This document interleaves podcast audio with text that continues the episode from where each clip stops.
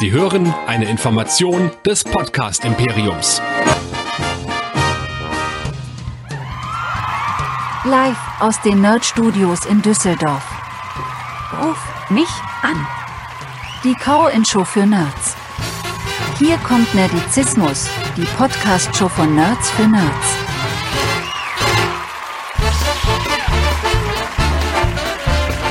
Und der Oscar für den besten Podcast geht an? Wir reden über Filmklassiker. Und hier sind eure Gastgeber. Hier sind Chris und Michael.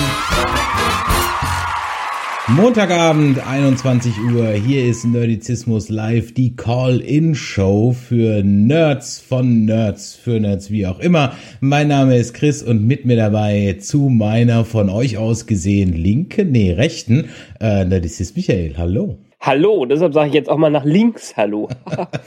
nee, ist doch die andere Seite. War die andere Seite, ja. Also, ja, also genau, so, so, so ist richtig, ja, genau. Ja, schön ja. gut. Da kann man sich eigentlich auch so virtuell die Hand geben irgendwie. Ich weiß es nicht. Genau. Ja, ja. das High Five. Ja, herzlich Wunderbar. willkommen wieder zu unserer kleinen, aber feinen Call-In-Show. Schöne Grüße auch an den Chat. Ihr seid alle wieder da. Das ist wunderbar. Freut uns, dass ihr eingeschaltet habt. An dieser Stelle nochmal vielen Dank. Ihr könntet auch Netflix gucken. Also von daher wunderbar. Michael, für alle, die heute zum ersten Mal einschalten, warum sind wir montags immer hier? Über was reden wir so? Ja, äh, als erstes geht ihr mal ins Internet, äh, in das, das Ding mit dem Browser und sowas. Vielleicht bei Internet noch gibt's den Blödsinn immer noch? Ja, ja, ja. Äh, bitte nicht den Internet Explorer, denn ich weiß nicht, wie unsere Webseite darauf äh, ist, aber egal. Net, äh, nicht Netflix.de, jetzt bin ich vollkommen, vollkommen durcheinander. Äh, Netflix.de ist auch ganz gut, aber nein, Nerdizismus.de, äh, denn wir sind ja Podcast für Nerds und Cosplayer und was das schon beinhaltet, sagt, wir sprechen über Filme, Serien, äh, Spiele, Videospiele, über alle möglichen Nerd-Themen, Cosplay auf jeden Fall und das findet ihr alle auf nerdizismus.de wo ihr die ganzen Links findet, sei es zu Spotify, iTunes, zu unseren Social Media Auftritten wie Facebook, Twitter, Instagram, YouTube und so weiter und so fort. Aber das Wichtigste ist, und das auch nochmal für diese Show, ihr findet hier auch die Links, die Kontaktlinks, zum Beispiel für unsere Call-In-Show, wo ich gleich noch was zu sage, oder unsere E-Mail-Adresse info.nerdizismus.de, unsere WhatsApp-Adresse, das ist die einzige Nummer, die ich mir neben meiner Handynummer merken kann und deshalb ist es ab jetzt auch mein Notfallkontakt, die 01520 9647709. Äh, ja, und wer gleich hier dabei sein will und mich sowieso schon gejoint hat, ne, nerdizismus.de slash Discord. Da findet ihr nämlich den Warteraum. Da könnt ihr reinkommen und wir würden euch dann gleich gerne mit hier in den Call nehmen. Aber passt auf, solltet ihr gerade erst unseren Discord joinen, dann müsst ihr immer zehn Minuten warten, bis ihr diesen Raum betreten könnt, also bis ihr den Warteraum betreten könnt. Aber dann dann, wenn ihr jetzt schon reingeht und euch jetzt alle vorbereitet, bis wir diesen roten Button drücken, dann, äh, dann könnt ihr gleich mit uns reden und zwar über das heutige Thema, das da wäre. Filmklassiker. Ihr habt abgestimmt, ihr hattet die Wahl zwischen Humor Made in Germany und Filmklassiker und ich sag mal eine bedeutende Mehrheit von 70 Prozent hat sich dann für dieses Thema Filmklassiker entschieden. Also von daher äh, ist wie eigentlich beim ZDF Wunschfilm sozusagen ja immer abgestimmt. Wunderbar. Ähm, Kann ich auch viel mehr mit anfangen als mit dem anderen äh, Thema. Du Ach, weißt, ich wie ich zu deutschem Humor stehe. Ja, ich glaube aber, dass wenn wir ein bisschen drüber nachgedacht hätten, da durchaus etwas mehr rausgekommen wäre als einfach nur Loriot auf der einen Seite und äh, Till Schweiger oder Mario Barth auf der anderen Seite. Also von daher. Vielleicht machen wir ja irgendwann mal eine Resterampe mit all den Themen, die ihr nicht wolltet. Ja, genau, irgendwie sowas. ähm, kurzer Hinweis noch für nächsten Montag. Ähm, da sind wir auch natürlich wieder da, klar, 21 Uhr. Da steht das Thema aber schon fest, denn das wird eine Sonderausgabe der Track Nerds werden. Da werden wir mit Communicator Space und äh, über ihr Trackbarometer reden. Also die Kollegen haben äh, regelmäßig zu Discovery und auch zu Picard Umfragen gemacht, wo wirklich mehrere hundert Leute teilgenommen haben. Und deswegen kann man das durchaus als repräsentativ werten. Und über diese Umfrageergebnisse, die teilweise sehr spannend sind, werden wir nächste Woche mit den Kollegen dann reden. Also von daher, das wird wieder was für Star Trek-Fans unter euch. Ich glaube, das wird eine sehr, sehr interessante Sendung werden. So, also heute wollen wir über Filmklassiker reden. Und wir haben uns das jetzt mal total einfach gemacht, weil wir auch zurzeit beruflich extremst eingespannt sind. Ich habe mal wieder ein paar Pitches und du bist gerade in einem neuen Job und so weiter. Haben wir es uns jetzt mal total einfach gemacht. Wir haben einfach mal die 100 besten Filme gegoogelt. So. Und äh, nachdem wir dann, genau, nachdem wir dann ganz viele dämliche Listen gefunden haben, wo dann irgendwie so, ähm, äh, Transformers 3 auf Platz 15 war und irgendwie so ein Kram, habe ich eine Liste gefunden, ähm, äh, da werde ich jetzt hier den äh, Link einfach mal in den Chat packen. Dann könnt ihr nämlich parallel, sage ich mal, ein bisschen mitklicken. Ähm, wir werden aber auch das Ganze einblenden.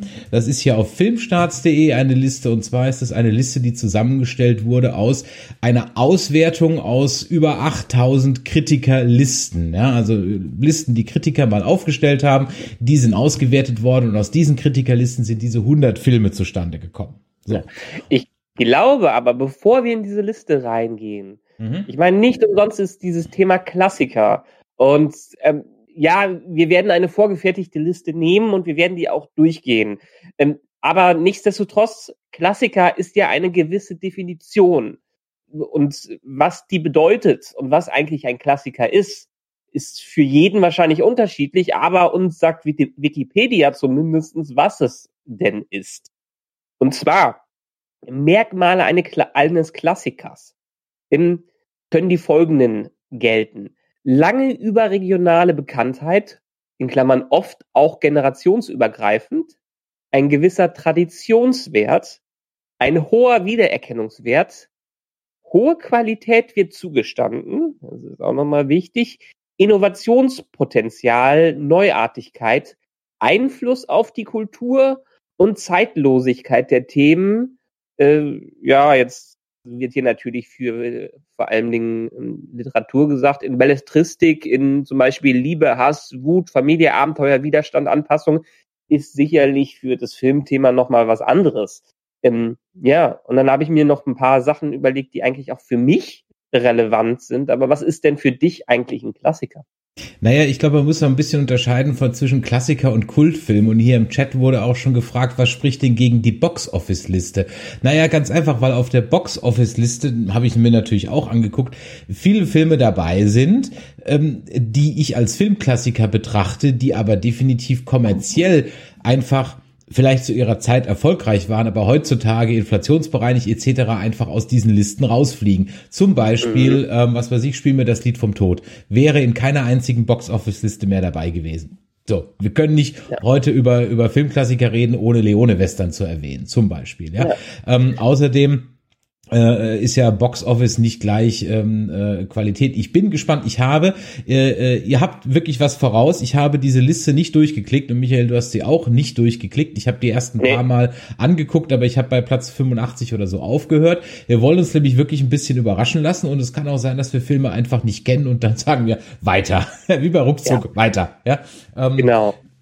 Ansonsten, Aber hier, wenn, wo wir gerade über die Bereinigten äh, reden, bevor du jetzt äh, mit deinen Klassikern vorfährst, äh, was glaubst du denn, welcher Klassiker, wenn man nach der Infl bereinigten Inflation gehen würde?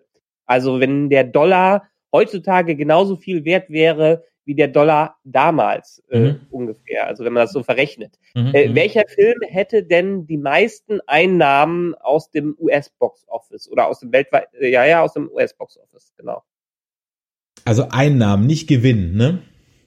Ähm, ähm, Einnahmen, ja, ja, Gewinne ist noch wieder ein bisschen was anderes. Ja, ja, weil es gibt nämlich Filme, die halt nicht viel kosten, die dann halt mega viel Gewinn gemacht haben, weißt du? Ja, ähm, ja. Äh, keine Ahnung, äh, ähm, inflationsbereinigt, wer könnte denn da, ich weiß es nicht, E.T.? Nein, älter. Was bitte, was?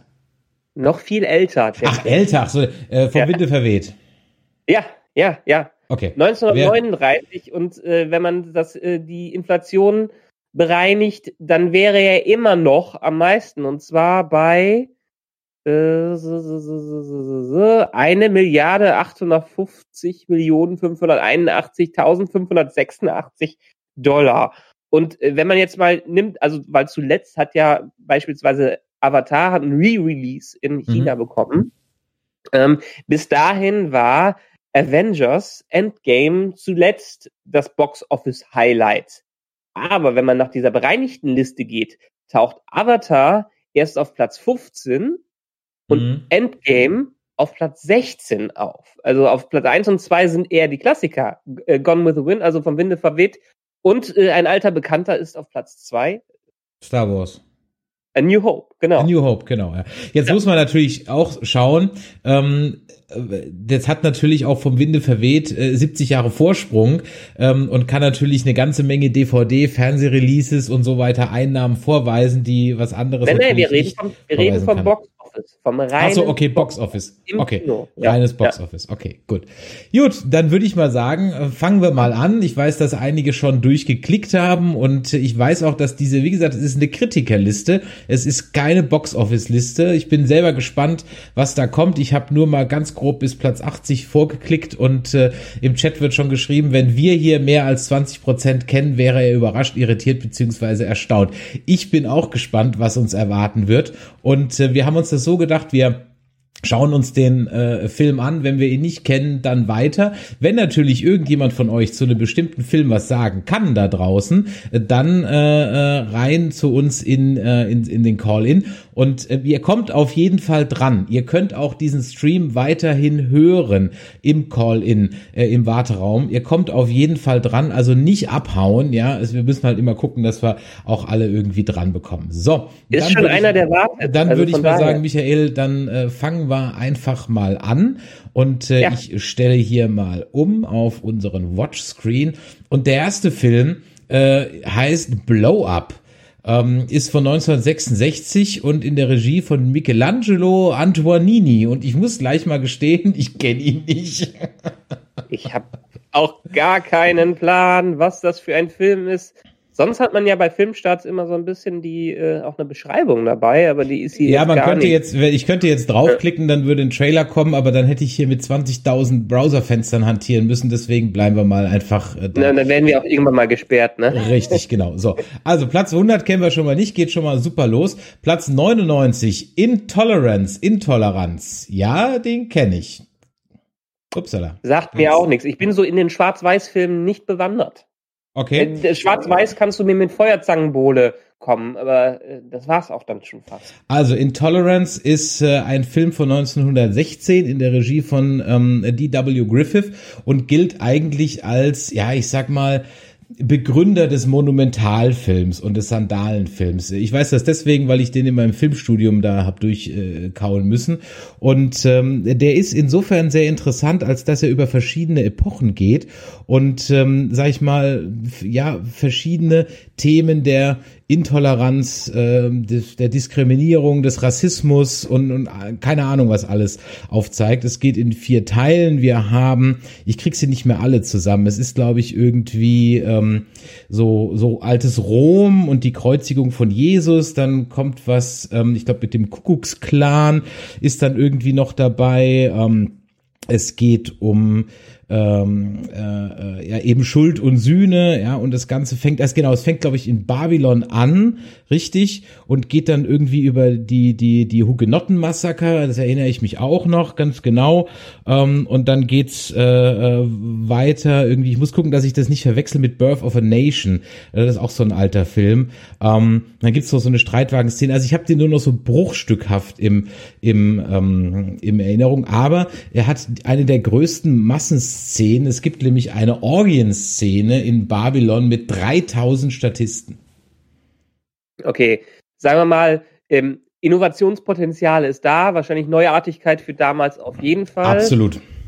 Äh, einen hohen Wiedererkennungswert, äh, wer es gesehen hat, wird es wahrscheinlich wiedersehen. Zeitlosigkeit der Themen, ja, kann man auch äh, abchecken, überregionale Bekanntheit, gewisser Traditionswert, ist halt die Frage. Also ähm, die kann man ja wieder, die Kriterien kann man immer wieder persönlich ähm, machen. Würdest du ihn als, äh, als wiedersehbar bezeichnen. Naja, ich sag, na, es ist, äh, ich würde in, es wird bestimmt noch Panzerkreuzer Podjemkin kommen und dann würde ich sagen, guckt euch lieber den an, denn der hat äh, Menschen wie Tarantino mehr geprägt. Wir müssen aber vielleicht okay. einen Ticken schneller machen, wenn wir zu jedem ja, ja, ja, mach, mach, also, okay.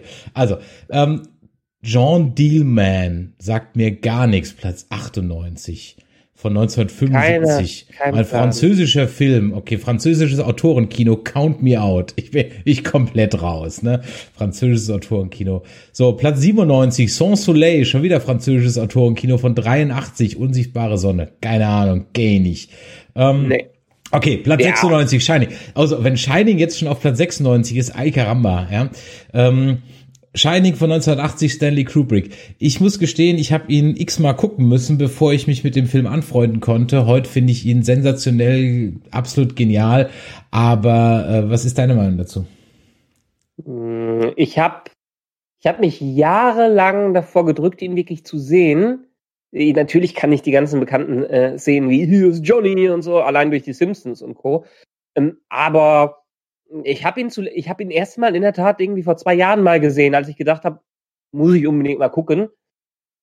War, fand ich ganz okay, wahrscheinlich auch wegweisend für, für damals und Jack Nicholson ungebrochen, einfach grandios. Allerdings bin ich dann auch wieder der, einer derjenigen, ich habe das Buch vorher mir angeschaut, äh, durchgelesen, durchgehört. Und für Leute, die dieses Buch kennen, ist der Film jetzt nicht unbedingt die beste Adaption, muss man sagen. Also da sind persönliche Gefühle dann noch, auch noch mal wieder mit drin. Ja, ähm, das ist wie äh, sagte Andreas Eschbach in unserem Interview, nimm den Scheck und sag dein Buch gut bei. Äh, das erzählt gleich und, und Stephen King war ja auch extremst unzufrieden mit dieser Verfilmung. Es gibt ja die Fortsetzung jetzt mit Ewan McGregor, äh, Dr. Sleep. Ich habe es ähm, mir angeschaut. Die ist gar nicht so schlecht. Sie greift auch den Film, also es ist eine Fortsetzung von dem Film, nicht von dem Buch. Trotzdem da gibt's dazu auch ein, ein, Buch, ist gut gemacht. Ja. Äh, muss man ganz ehrlich sagen, ich verstehe nicht, warum es ein Recast von äh, Jack Nicholson gab. Ich glaube, da wäre Deepfake besser gewesen. Aber okay, sie haben es halt gerecastet. Äh, der macht das. Und es ist jemand, den wir auch kennen. Oh, und ich habe vergessen, wer es ist. Ist ja nicht aus Discovery irgendjemand? Ah, ich komme gerade nicht drauf. Ihr im Chat es vielleicht. Nee, nee, nee, nee, nee, der den Jack Nicholson spielt. Also ähm, Ach so, okay. Äh, das ist das ist ein Schauspieler, den erkennst du da gar nicht. Und wenn ich dir den Namen ah. sage, dann sagst du, wow, der ist es. Ne? Also von daher daher, ähm, äh, äh, genau. genau. So. Und da hat uns unser Caller auch schon wieder verlassen. Äh, ja, ich, kommt dran. Ja, eben, ich sage, ihr kommt alle dran, ja. Ähm, von ja. daher, das. Äh, Sagen wir mal, alle zehn Plätze kommt mindestens einer dran. Naja, ich wollte jetzt eigentlich alle eher 75, äh, bei der 75 hätte ich jetzt die erste Pause gemacht. Ah, das komm, wenn, wenn du wieder reinkommst, kommst du bei Platz 90 rein. Ja, eben, wenn wir uns so weit aufhalten, müssen wir sowieso drei Folgen da draus machen. also, dann ähm, würde ich mal sagen, geht's weiter mit Platz 97, äh, 95. Hat, das hätte jetzt gerade 96 gefehlt? Ah, nee, 96 wahrscheinlich, genau. Platz 95, ja. der weiße Hai. Der weiße Hai. Ach, der weiße Hai. Ich dabei, der weiße Hai geht immer. Ähm, äh, sensationelle Tricktechnik. Roy Scheider geht sowieso immer. Weiße Hai, All-Time Favorite. Musik auch, Hab John Williams. Habe ich zuletzt irgendwann als Jugendlicher gesehen. Müsste ich mir aber noch mal reinziehen. Gibt's leider auf, ähm, du musst schauen, ähm, ich weiß nicht, wo man den streamen kann.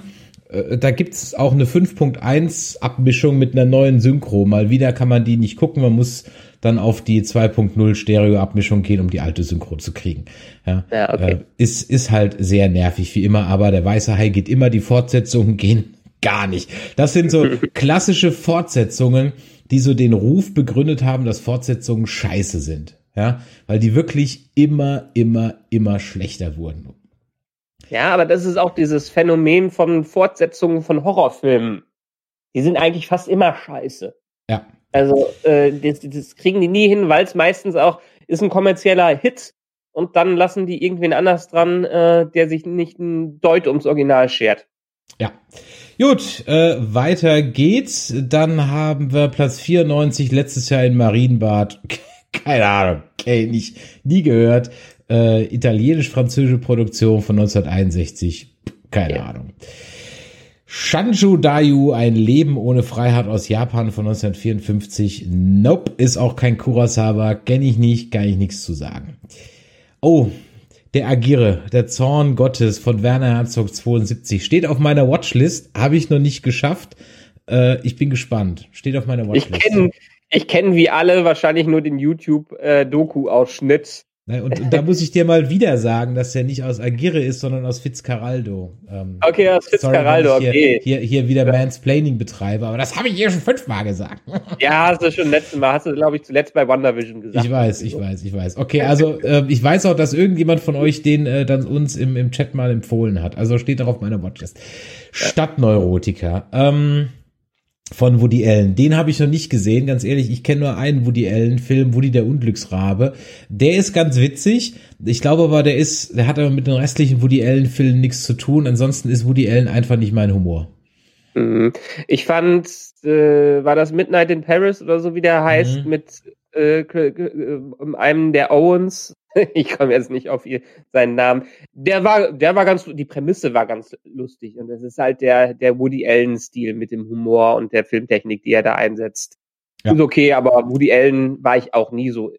Ist definitiv nicht äh, mein Humor. So, dann geht's weiter. Platz 90 Close-Up aus Irland von 1990 sagt mir auch gar nichts. Keine Ahnung. Der Mann, der Liberty Vance erschoss. Ja, ähm, den habe ich leider auch noch nie gesehen äh, mit John Wayne und Jimmy, Jimmy Stewart, meines Wissens nach. Den muss ich unbedingt gucken. Worum geht's? Es geht um einen, ähm, ich glaube, einen Sheriff, der aus Versehen einen, einen Revolverhelden abknallt und dann gefeiert wird. Ähm, und eigentlich aber der totale Feigling ist. Und äh, so ein bisschen wie bei ähm, das große Krabbeln, die, äh, die dem den Ameisen zu Hilfe kommen. Okay, Ja, der, der, das ist dann wahrscheinlich so, auch eine Hommage im großen Krabbeln. so ein bisschen, ja, wahrscheinlich, ganz genau. Von daher steht noch auf meiner Liste von John Ford in der Regie, der große Western-Regisseur, habe ich selber noch nie gesehen. Dann Platz 88, Gier. Ähm, Kenne ich auch nur vom Namen, Schwarz-Weiß 1924, habe ich aber auch nicht gesehen. Nope. Ein zu Tode verurteilter ist entflohen aus Frankreich. Ah, französisches Autorenkino. Ai, ai, ai, ai. Ich glaube, wir müssen uns am Anfang wirklich durch diese französischen Autoren kämpfen. Ne? Ich weiß nicht, ob es da später viel besser wird, wenn Wir werden es sehen. ist, wie ich vermute.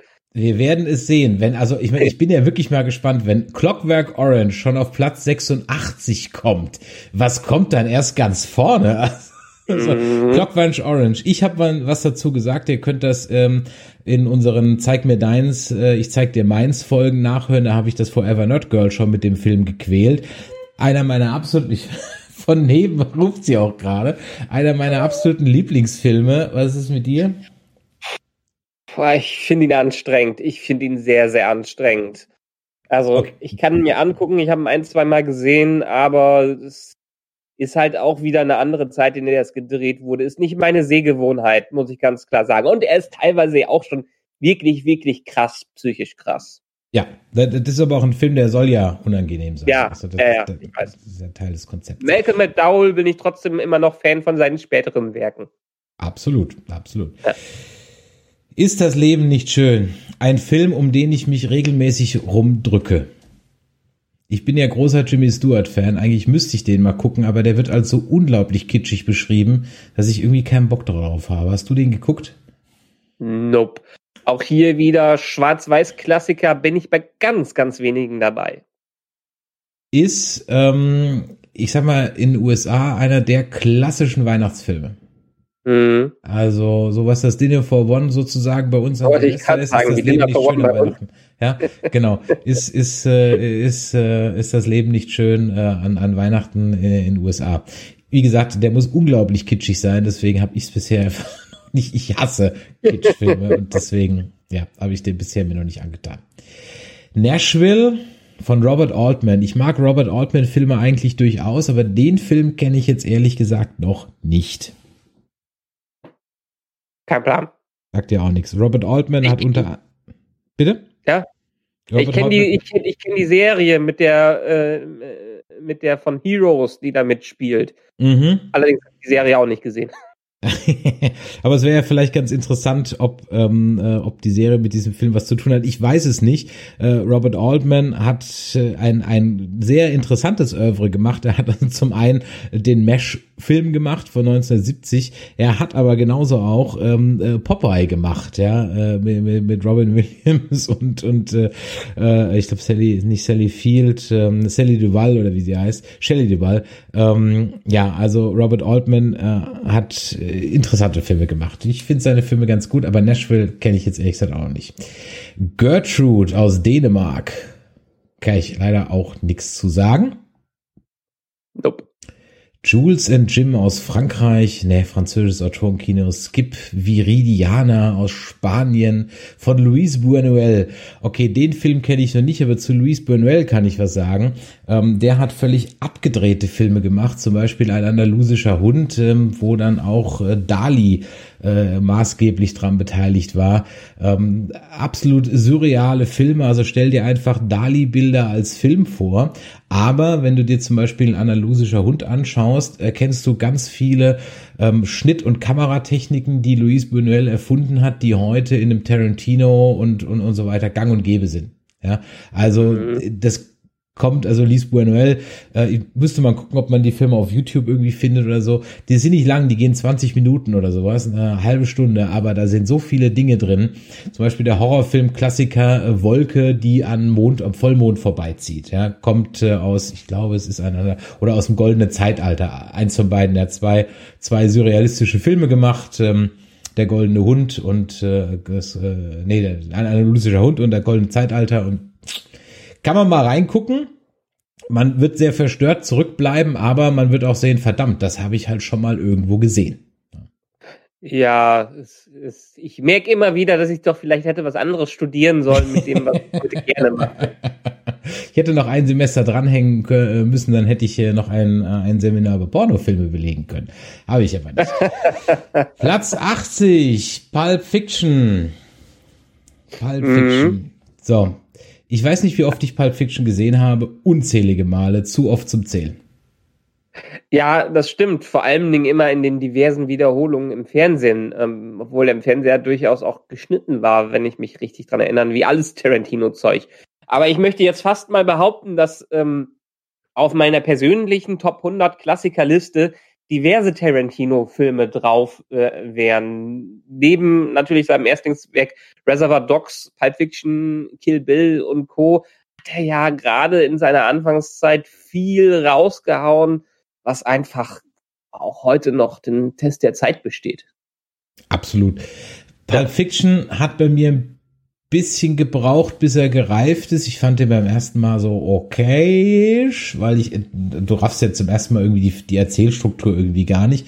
Aber, oder, oder schon, aber halt hm, irritiert noch irgendwie. Aber inzwischen ist so ein Film, wie du sagst, wenn der im Fernsehen kommt, bleibe ich eigentlich immer hängen.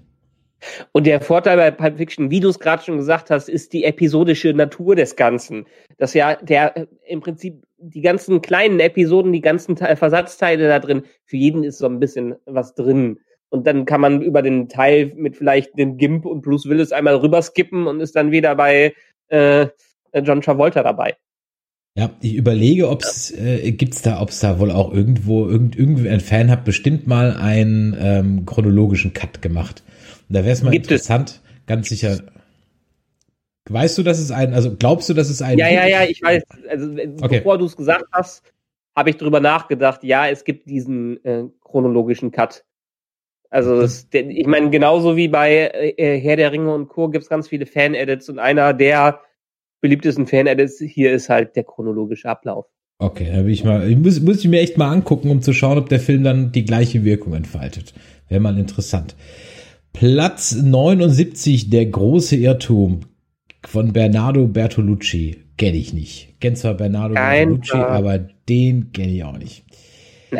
Platz 78, Goodfellas, drei Jahrzehnte in der Mafia. Oh, hu, hu, hu, einer meiner absoluten Lieblings-Mafia-Filme. Wobei ich überlege gerade, ob ich irgendwelche Nicht-Lieblings-Mafia-Filme habe. Naja, gut, okay, ein paar.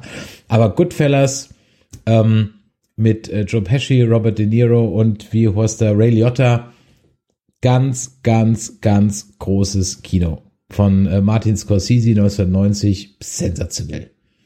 Ja, Scorsese hat ja nichts anderes gemacht als Mafia-Filme. Aber muss ich sagen, Goodfellas habe ich auch noch nicht gesehen. Vielleicht hat es mich ein bisschen. Scarface habe ich zum Beispiel auch noch nicht gesehen. Kommt bestimmt hier gleich auch noch irgendwie auf die Liste. Ich weiß nicht, ob mich das ursprüngliche Gucken von der Pate in meiner Jugend abgestreckt hat, diese Filme weiterzugucken, weil das ist ja auch äh, kein schneller Film. Nein, nein, nein, nein. Die sind schon, also ich sag mal so, äh, ich, okay, vielleicht äh, Love It or Hate It, ja. Also ich bin gespannt, ja. ob später noch Casino und so weiter kommt. Also ja, äh, ich glaube, man muss das mögen oder halt nicht mögen. Ja, das ist ja. richtig. Wobei ich letztens French Connection geguckt habe. Ich greife mal nicht voraus, falls der kommt. Der war zum Beispiel eher so, äh, nicht so meins. Okay, machen wir weiter. Also Goodfellas kann ich absolut nur empfehlen, ähm, äh, wer halt auf Mafia-Filme steht. Das muss man natürlich tun. Blue Velvet von David Lynch. Oh, mit Kyle McLachlan. Guck mal an. Und hier, ja. die ist doch aus Blade Runner. Wie heißt sie? Ähm, Rachel, Rachel, hau mich tot. Nee, Sean, Sean Young, Sean Young, Sean Young. Ähm, die spielt die Rachel. Äh, ja. Den habe ich noch nicht gesehen. David Lynch ist halt auch immer so eine Sache, ne? Mag man oder mag man nicht? Ja. Die, die, die Dune-Verfilmung mag ich, obwohl er die, glaube ich, selber nicht mehr mag. ja, ich, ich finde die auch, also, sagen wir es mal so, inzwischen habe ich ihren, ihren Wert erkannt. Als Kind hat er mich auch irritiert, aber ich habe dann auch Star Wars erwartet. Ich muss noch Dune weiterlesen. Ich habe es letztes Jahr im Sommer angefangen und dann wurde der Film verschoben und dann hatte ich keine Motivation, gerade mehr weiterzulesen. Äh, muss ich dieses Jahr unbedingt noch äh, weitermachen. Übrigens, wo du vorhin gesagt hast, manche Sachen werden immer schlechter jetzt auch, ähm, was gar nicht mal so schlecht ist, ist die dritte Staffel von Twin Peaks.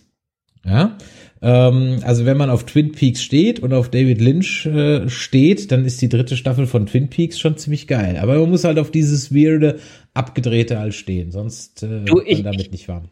Ich habe vor etlichen Jahren, als es mal auf Prime war, habe ich Twin Peaks versucht anzufangen.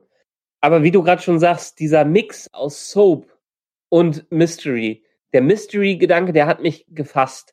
Aber dieses Soapige, was die ganze Zeit da am Anfang mit reinspielt, ich weiß nicht, wie später ist es, ob es weiterhin so bleibt. Der hat mich nicht dran gehalten, das weiterzugucken. Ich bin, gut, da hättest du, da hättest du jetzt dann, Staffel aufgehört. Okay, da hättest du jetzt dann dranbleiben müssen. Also da hast du praktisch okay. genau zum, zum falschesten Zeitpunkt aufgehört. Alles klar. Pickpocket von Robert Bresson, französisch 1975. Ich glaube, den können wir einfach mal überspringen. Ja, ja.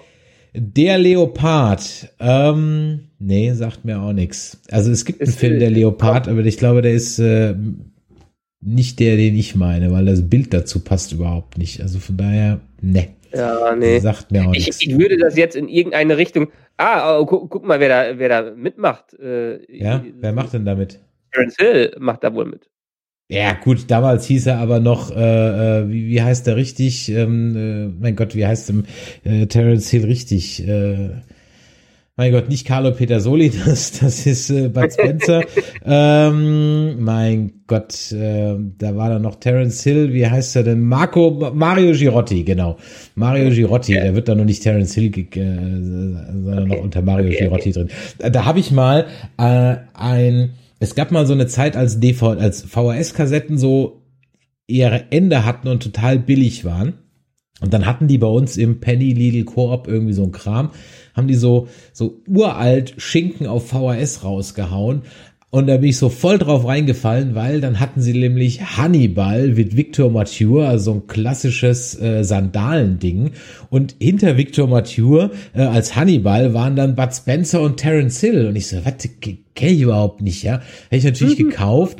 Und siehe da, das war halt so ein absolutes Erstlingswerk von denen. Also, wo die hatte, da hatte Bud Spencer und Terence Hill noch gar nichts mit zu tun. Ja, die hießen dann ja. Carlo Petersoli und Mario Girotti und waren der dritte Römer von links hinten. Ja, also Bud Spencer kannst du überhaupt nicht erkennen. Da war er noch in, als, als richtiger Schwimmer in so einer Schwimmmontur, also als stattlicher Schwimmer noch unterwegs. Und Terence Hill hat vielleicht einen 20 Sekunden Auftritt, der dann irgendwie reinkommt und dann irgendwie sagt, Heil Cäsar, keine Ahnung, die Römer kommen, weißt du doch was, irgendwie so, und dann geht er wieder. Ja, und du erkennst ihn halt nur an den blonden Haaren, den blauen Augen. also, ja, Marketing, Marketing ist alles an der Stelle. Ja, ja. Später Frühling, Japaner, japanischer Film 1949, I don't fucking know. Lied der Straße, ja. oh Gott, das sieht schon ganz grau. Federico Fellini, ne, das ist auch so ein Kram, ne, da kann ich überhaupt nichts mit anfangen. Genau, so. hier diese, diese, typischen innovativen Filmklassiker, äh, äh, Spanien, Frankreich, vielleicht noch ein bisschen Italien, aber auf jeden Fall Japan immer dabei. Mm, mm, mm. Genau. Übrigens, japanische, japanische, Kunstfilme sind auch ähm, äh, die Ausrede für Arte, mehr oder weniger Hardcore-Pornos zu zeigen. Ja? ähm, habe ich mal ohne Scheiß, hab ich mal so durchgedeppt und denke mir so, what the fuck? Und dann so auf Arte und dann so, ah, schwarz-weiß aus den 60ern, da kann ich natürlich auch explizit werden. Ja, ist Kunst, ja, ist Kunst, kein Problem. Ja. Kannst du, kannst du machen. Japanische Filme, Godzilla auf RTL 2. Platz, noch ein Federico-Film, Amarcord 1973, ja. I don't know. Liebe ist stärker, italienische Roberto Rossellini. Ich meine, die Regisseure hat man alle mal gehört, ne? aber die Filme, ganz ehrlich, die kenne ich nicht. Ja. Das siebente Siegel von Ingmar Bergmann kenne ich nur vom Namen her, ähm, kann ich auch nichts zu sagen. Goldrausch mit Charlie Chaplin. Ich weiß nicht, ob noch Charlie Chaplin Filme kommen. Äh, ich muss ja ganz ehrlich sagen, das ist so wie Buster Keaton. Ich, mich zuck, ich zuck immer so, wie zum Beispiel bei Discovery. Ähm, das ist ja nicht Discovery nicht das einzige, wenn so in so Sci-Fi-Serien ähm, so, so Charlie Chaplin rausgeholt wird oder so Buster Keaton rausgeholt wird und dann sich Leute in 500 Jahren darüber beömmeln vor Lachen, wie, nee, das werden sie nicht tun. Das werden sie nicht ja, tun. Aber du, du, du weißt es ja. Ich meine, das sind die einzigen gemeinfreien Filme, die in diesen Serien zeigen konnten. Also von daher, brauchen die ja irgendwas. Ja, aber ist halt die Frage, ist es noch kein, in, in The Orville wird vielleicht mal Jurassic Park besprochen in der Zukunft, aber in Star Trek hat man dann doch äh, einen, einen alten Sherlock Holmes oder so machen. Ja, also das, das glaube ich einfach, wie gesagt, nie. Und dann denke ich mir so, mein Gott, ihr müsst doch auch irgendwelche Rechte von anderen Filmen haben, die ihr da reinschneiden könntet. Ja, was ist mit Charlie Chaplin? Findest du den komisch? Also ich, ich finde ja den großen Diktator toll, vielleicht kommt er noch, aber mit den Stummfilmen, die fand ich ja schon als Kind doof. Ja. Ist nicht. Ist, ist ähnlich wie Dick und Doof, dieses Slapstick in der Richtung. War auch nie so, habe ich nie für ganz verstanden. Fanden meine Oma und Opa und alle irgendein Onkels und Tanten super, aber ich selber bin da nie reingekommen. Hm. Spiel mir das Lied vom Tod auf Platz 68. Eieiei. Wo soll ich anfangen? Wo kann ich aufhören? Haben wir fünf Stunden Zeit? Ähm, ich weiß nicht, wie oft ich. kannst auch den Film komplett durchgucken. Ich weiß nicht, wie oft ich diesen Film schon gesehen habe. Ich muss ganz ehrlich sagen, am Anfang, beim ersten Mal gucken, fand ich ihn gar nicht so gut. Also der fängt sensationell stark an und hat dann so ziemliche Längen hinten. Und ich musste mich auch erst an die Hauptfigur Mundharmonika gewöhnen, weil er halt so ein, nicht der klassische Westernheld war, den ich als Kind so als 10, 11, 12-Jähriger halt so gewohnt war. Ja, also so ein John Wayne mhm. oder eben Henry Ford. Ja, ähm, und das ist ja Absicht äh, bei dem bei dem Film, dass ja eben Henry Ford, der immer sonst den strahlenden Helden gespielt hat, hier den Bösewicht spielt. Und ja. ähm, da musste ich also wirklich mich dran gewöhnen. Aber äh, die Anfangsszene alleine, die Anfangsszene, habt ihr ein Pferd? Oh, ich glaube, wir haben eins vergessen. Nein, ihr habt zwei zu viel. Bam, bam, bam. Ganz groß. Ich glaube, es ist auch das Einzige, was ich konsistent von diesem Film gesehen habe. Ich muss ihn auch noch mal durchgucken. Okay, also ich kann nicht, kann nicht wirklich und und ganz ehrlich, ja. zur Not, komm, wenn wir uns, wenn man sich wieder treffen kann, komm vorbei, wir schauen ihn auf der großen Leinwand. Dieser Film ist gemacht für eine große Leinwand, den kannst du nicht auf dem Mäusekino gucken.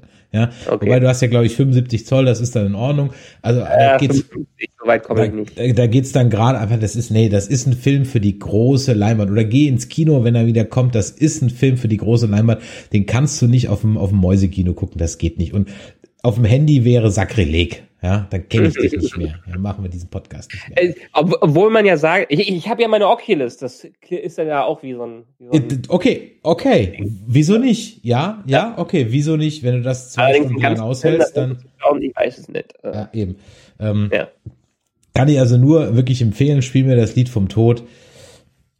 Ja, mit zusammen mit zwei glorreicher Lunk mein absoluter Lieblingswestern, äh, nicht nur wegen der Musik, auch wegen der Auflösung, die die diese Charaktere sind stark, hat eine sensationell starke Frauenfigur, also Claudia Cardinale als Jill ist unglaublich, unglaublich so tolle äh, Rolle. Ähm, und äh, der Durchbruch ja auch für Charles Bronson, ja, äh, als Schauspieler, den man ja bei uns dann jahrelang eigentlich nur noch wegen der Deathwish-Reihe irgendwie so völlig in die falsche Action-Ecke gesteckt hat. Aber ähm, ganz groß ganz groß. Ähm, der dritte oder der erste Teil, so der, der, der Amerika-Triologie von Leone, der gehört ja noch dazu. Es war einmal in Amerika, vielleicht kommt er noch und Todesmelodie. Todesmelodie kann ich leider gar nichts anfangen, habe ich zigmal probiert, kalte ich nicht durch, ganz grausam, aber okay. 11 Uhr nachts, ne, von Jean-Luc Godard. Ist, ist ähnlich wie Stefan77 in den Kommentaren schreibt, wow, ich kenne schon vier Filme. Schlacht um Algier. Ähm, doch, Schlacht um Algier sagt mir was. Ich äh, habe den, glaube ich, mal gesehen.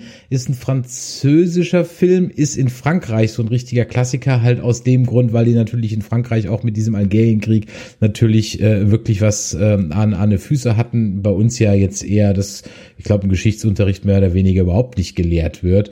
Und äh, von daher ist das natürlich immer so eine, äh, so eine Sache, wo man da bei uns nichts anfangen kann.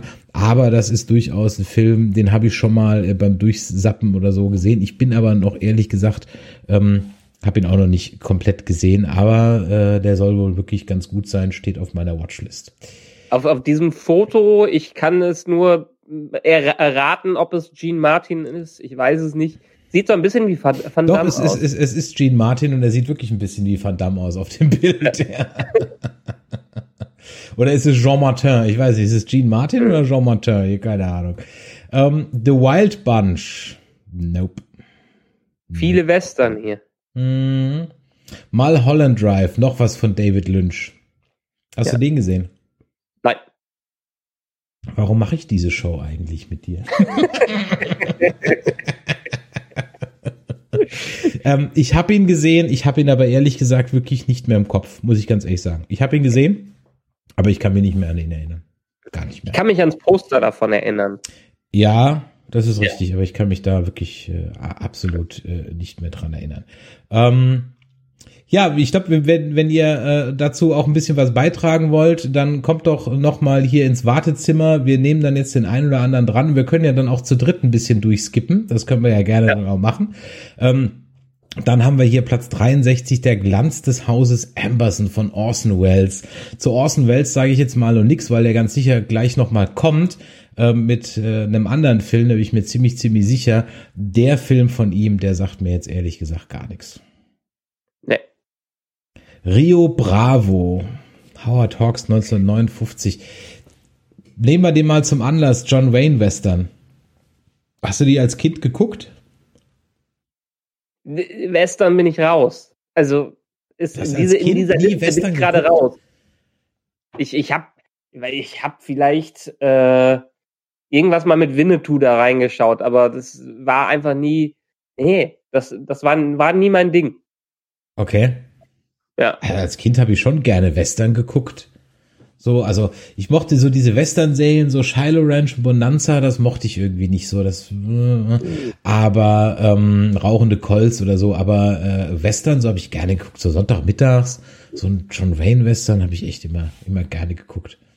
Übrigens, weil ich sie letztens noch nachgeschaut habe, äh, weil mein äh, Schwager so auf diese alten, auch auf diese alten Western-Dinger steht, haben wir ihm von der Shiloh Ranch die DVDs besorgt. Okay. Und äh, das war ganz interessant, da mal nachzuschauen, dass äh, die Serie ja unglaublich viele Folgen hat, aber irgendwie nur ein Drittel davon überhaupt in Deutschland gelaufen und synchronisiert ist. Und äh, dann ein, Drittel von einem Drittel ist völlig komplett zensiert und zusammengeschnitten äh, worden. Also wenn man sich diese Serie mal komplett ansehen will, diese 900 Folgen, die da äh, drin sind, dann sollte man tun nichts vermeiden, irgendwie die deutsche Version sich anzugucken. Und Ja, von, den, von den ganzen Sachen ist sowieso auch nur die ersten paar Staffeln auf äh, äh, DVD im Deutschen raus und dann gar nichts mehr. Okay. Äh, ja, ich hatte äh, ein, ein alter Schulfreund von mir, dessen Vater hat leidenschaftlich oder sammelt vielleicht noch Western gesammelt.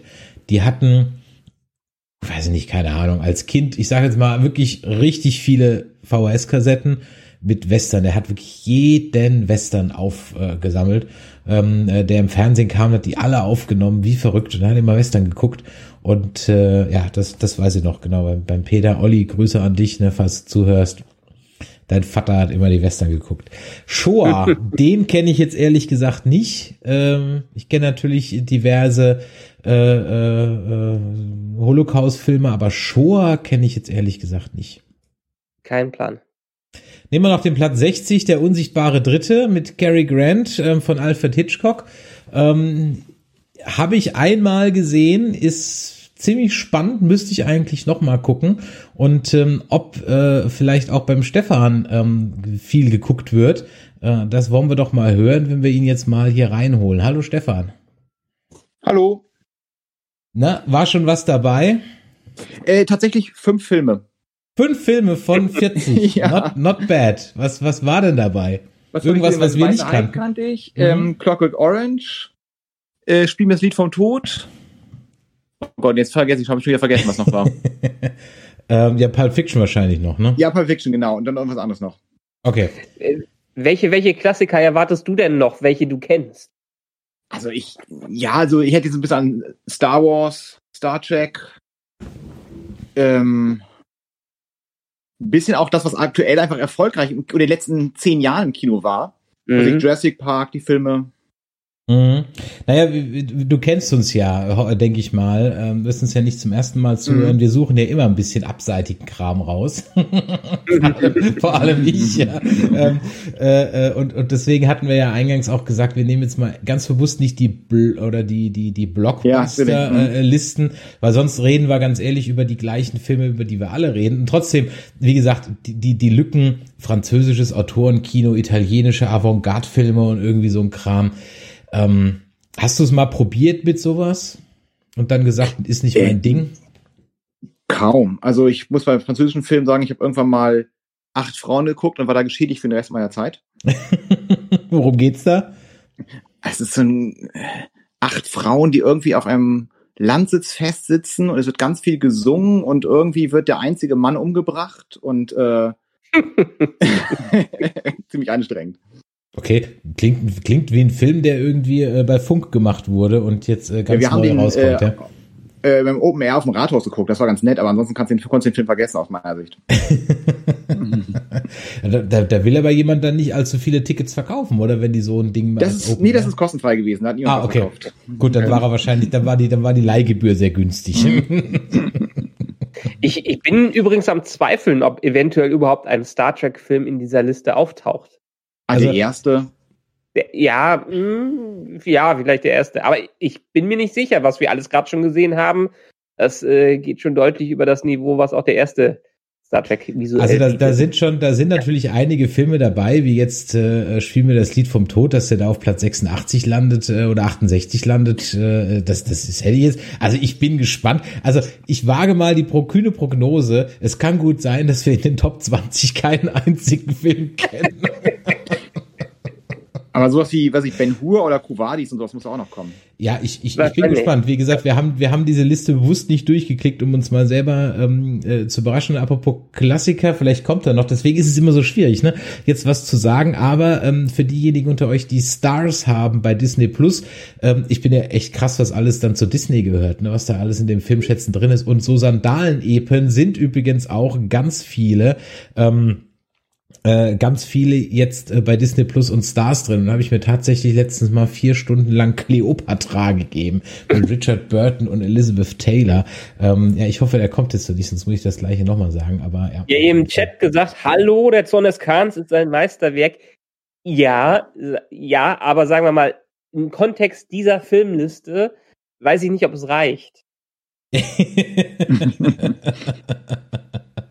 ja, eben, im Kontext dieser Filmliste. Wie gesagt, äh, ich, ich bin auch mal sehr gespannt, ob überhaupt ein Star Wars dabei ist, denn ich sag mal so, es sind natürlich kommerziell erfolgreiche Filme, sind halt nicht die, die bei Kritikern dann durchaus, zumindest zu ihrer Zeit nicht, ja. Äh, Aber 30, 40, in Bezug 50 auf Oscars Jahre. doch schon. Äh, Bitte? In Bezug auf Oscars doch schon. Ach, ja gut, aber ich sag mal so, Star Wars hat jetzt, sag ich mal, auch nur Oscars abgeräumt in den Kategorien, was Musikeffekts und so weiter angeht, wegen der Schauspielerei. Haben die alle keine Oscars gekriegt. Ja. Dann, dann könnten wir höchstens noch dann einen Herr der Ringe-Film darin erwarten. Aber warten wir mal ab. Gab's bei Herr der. Ringe, bei Herr der Ringe Oscars für Schauspielerei? Ja, also der, Dr der dritte hat ja abgesahnt überall. Aber auch Schauspieler? Ich glaube schon. Ich glaube schon. Der hat ja irgendwie seine 16 Oscars oder so geholt. Okay, kann ich mir jetzt gar nicht dran erinnern.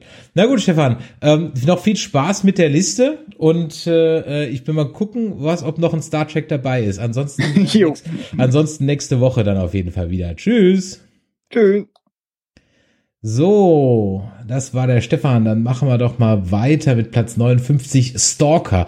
Oha, Stalker äh, von äh, Andrei Dakowski, äh, russischer, deutscher, also DDR-Film. Äh, Den muss ich unbedingt noch gucken. Stalker muss ich unbedingt noch gucken. Ähm, weil das, äh, also das ist ja, das ist ja so ein bisschen wie in, wie soll ich sagen, ähm, kennst du diese Stalker und diese Metro-Reihe aus, dem Russ, aus Russland? Nee. Okay. Ähm, das sind, äh, ähm, ja, wie soll man es beschreiben? Sind halt so Sci-Fi-Geschichten ähm, und äh, äh, das ist so so wie Solaris und so weiter. Das sind so, so mhm. ungewöhnliche ähm, Sci-Fi-Filme, die ich sag mal, da muss man sich reinfuchsen, ja. Die sind definitiv nicht für jedermann, aber auch äh, hier ist es wirklich so, dass also die ganze Geschichte, ähm, ja, das ist so eine so eine so eine Traum, man kann es gar nicht, es ist einfach auch ein bisschen so surreales Kino. Ähm, ich stehe da manchmal drauf, wenn ich so in äh, in in der Mut dafür bin, muss man aber sein. Ähm, ich sag mal, die meisten Leute werden vielleicht Solaris kennen. Wenn ihr den schon nicht mochtet, dann glaube ich nicht, dass man sich Stalker angucken kann. Mhm. Auch das Remake Solaris mit, ähm, mit, mit George Clooney, das muss man mögen. Das muss man einfach. Mhm, ja.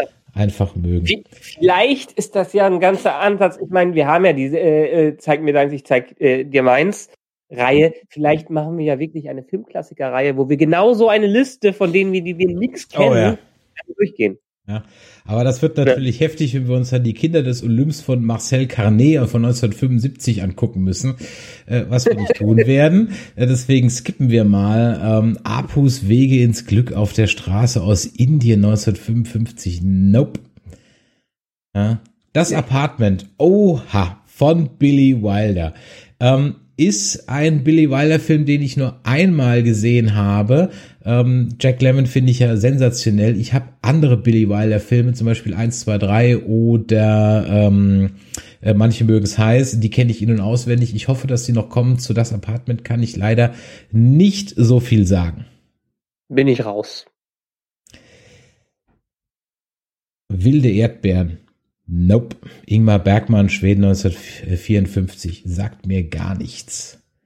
Ey, es gibt, doch bestimmt, es gibt doch bestimmt so einen schönen, wunderbaren äh, Generator, der Filmtitel, äh, Filmtitel für dich zusammenstellt. Irgendwie aus drei Worten immer das, das verrückte Sieben der 180 oder sowas. Und das ist dann dein französischer Film aus 1974. Du meinst ein äh, französischer Autorenfilmtitelgenerator. Ja? Natürlich, natürlich. Das wäre eine schöne Sache. Geheimnisse. So, Metropolis. Hast, ja. hast du wenigstens Metropolis gesehen? Äh, rein gesehen, aber noch nicht ganz gesehen. Okay. Ähm, ja. Metropolis ähm, ist, glaube ich, ich bin mir, ist, glaube ich, inzwischen versus Creative Commons oder sowas. Ich bin mir nicht hundertprozentig sicher. Aber 20 sollte mindestens sein, ja. Ja, aber äh, also den, den kann man sich anschauen und ich sag mal so, ja, es ist ein Stummfilm. Ja, das ist ein bisschen nervig äh, äh, mit der Musik und der ganze Kram. Aber auch hier, ähnlich wie bei den Buñuel-Filmen, gut, der geht jetzt eher so zwei Stunden oder ein bisschen länger, ist natürlich die Tricktechnik für 1900, jetzt lass mich nicht lügen, 20, 27, ist 27, natürlich ziemlich, ja. ist natürlich äh, sensationell. Genau, der Chat schreibt gerade, Metropolis gibt's komplett auf YouTube, ja, dachte ich mir. Ähm, ist natürlich sensationell und ähm, der Roboter ist, glaube ich, Eva, glaube ich, bin mir nicht sicher, oder Maria heißt der, glaube ich, ist natürlich die eindeutige Inspiration für C3PO. Ja. Also von daher Fritz Langs Metropolis. Ich habe ihn einmal im Studium gesehen den kann man schon, schon mal gucken. Das ist gar nicht so schlecht. Das ist wirklich gar nicht so schlecht. Mhm, okay. Aber ich sag mal so, das ist halt diese, diese, diese Klaviermusik, die ewig, das ist halt, na, das ist ein bisschen anstrengend auf die Dauer. Ui, Dr. Seltsam oder wie ich lernte, die Bombe zu lieben. Pui, ui, ui, ui, ui, ui. Ähm, von allen Kubrick-Filmen und ich derjenige, den ich am meisten nicht mag. Und um den ich den Hype auch nicht nachvollziehen kann, weil er, glaube ich, meiner Meinung nach ein absolutes Kind seiner Zeit ist. Äh, ja, hast du ihn gesehen? Ich frage schon gar nicht. ja, wenn, wenn die Vögel noch auftaucht, dann kann ich wieder was sagen.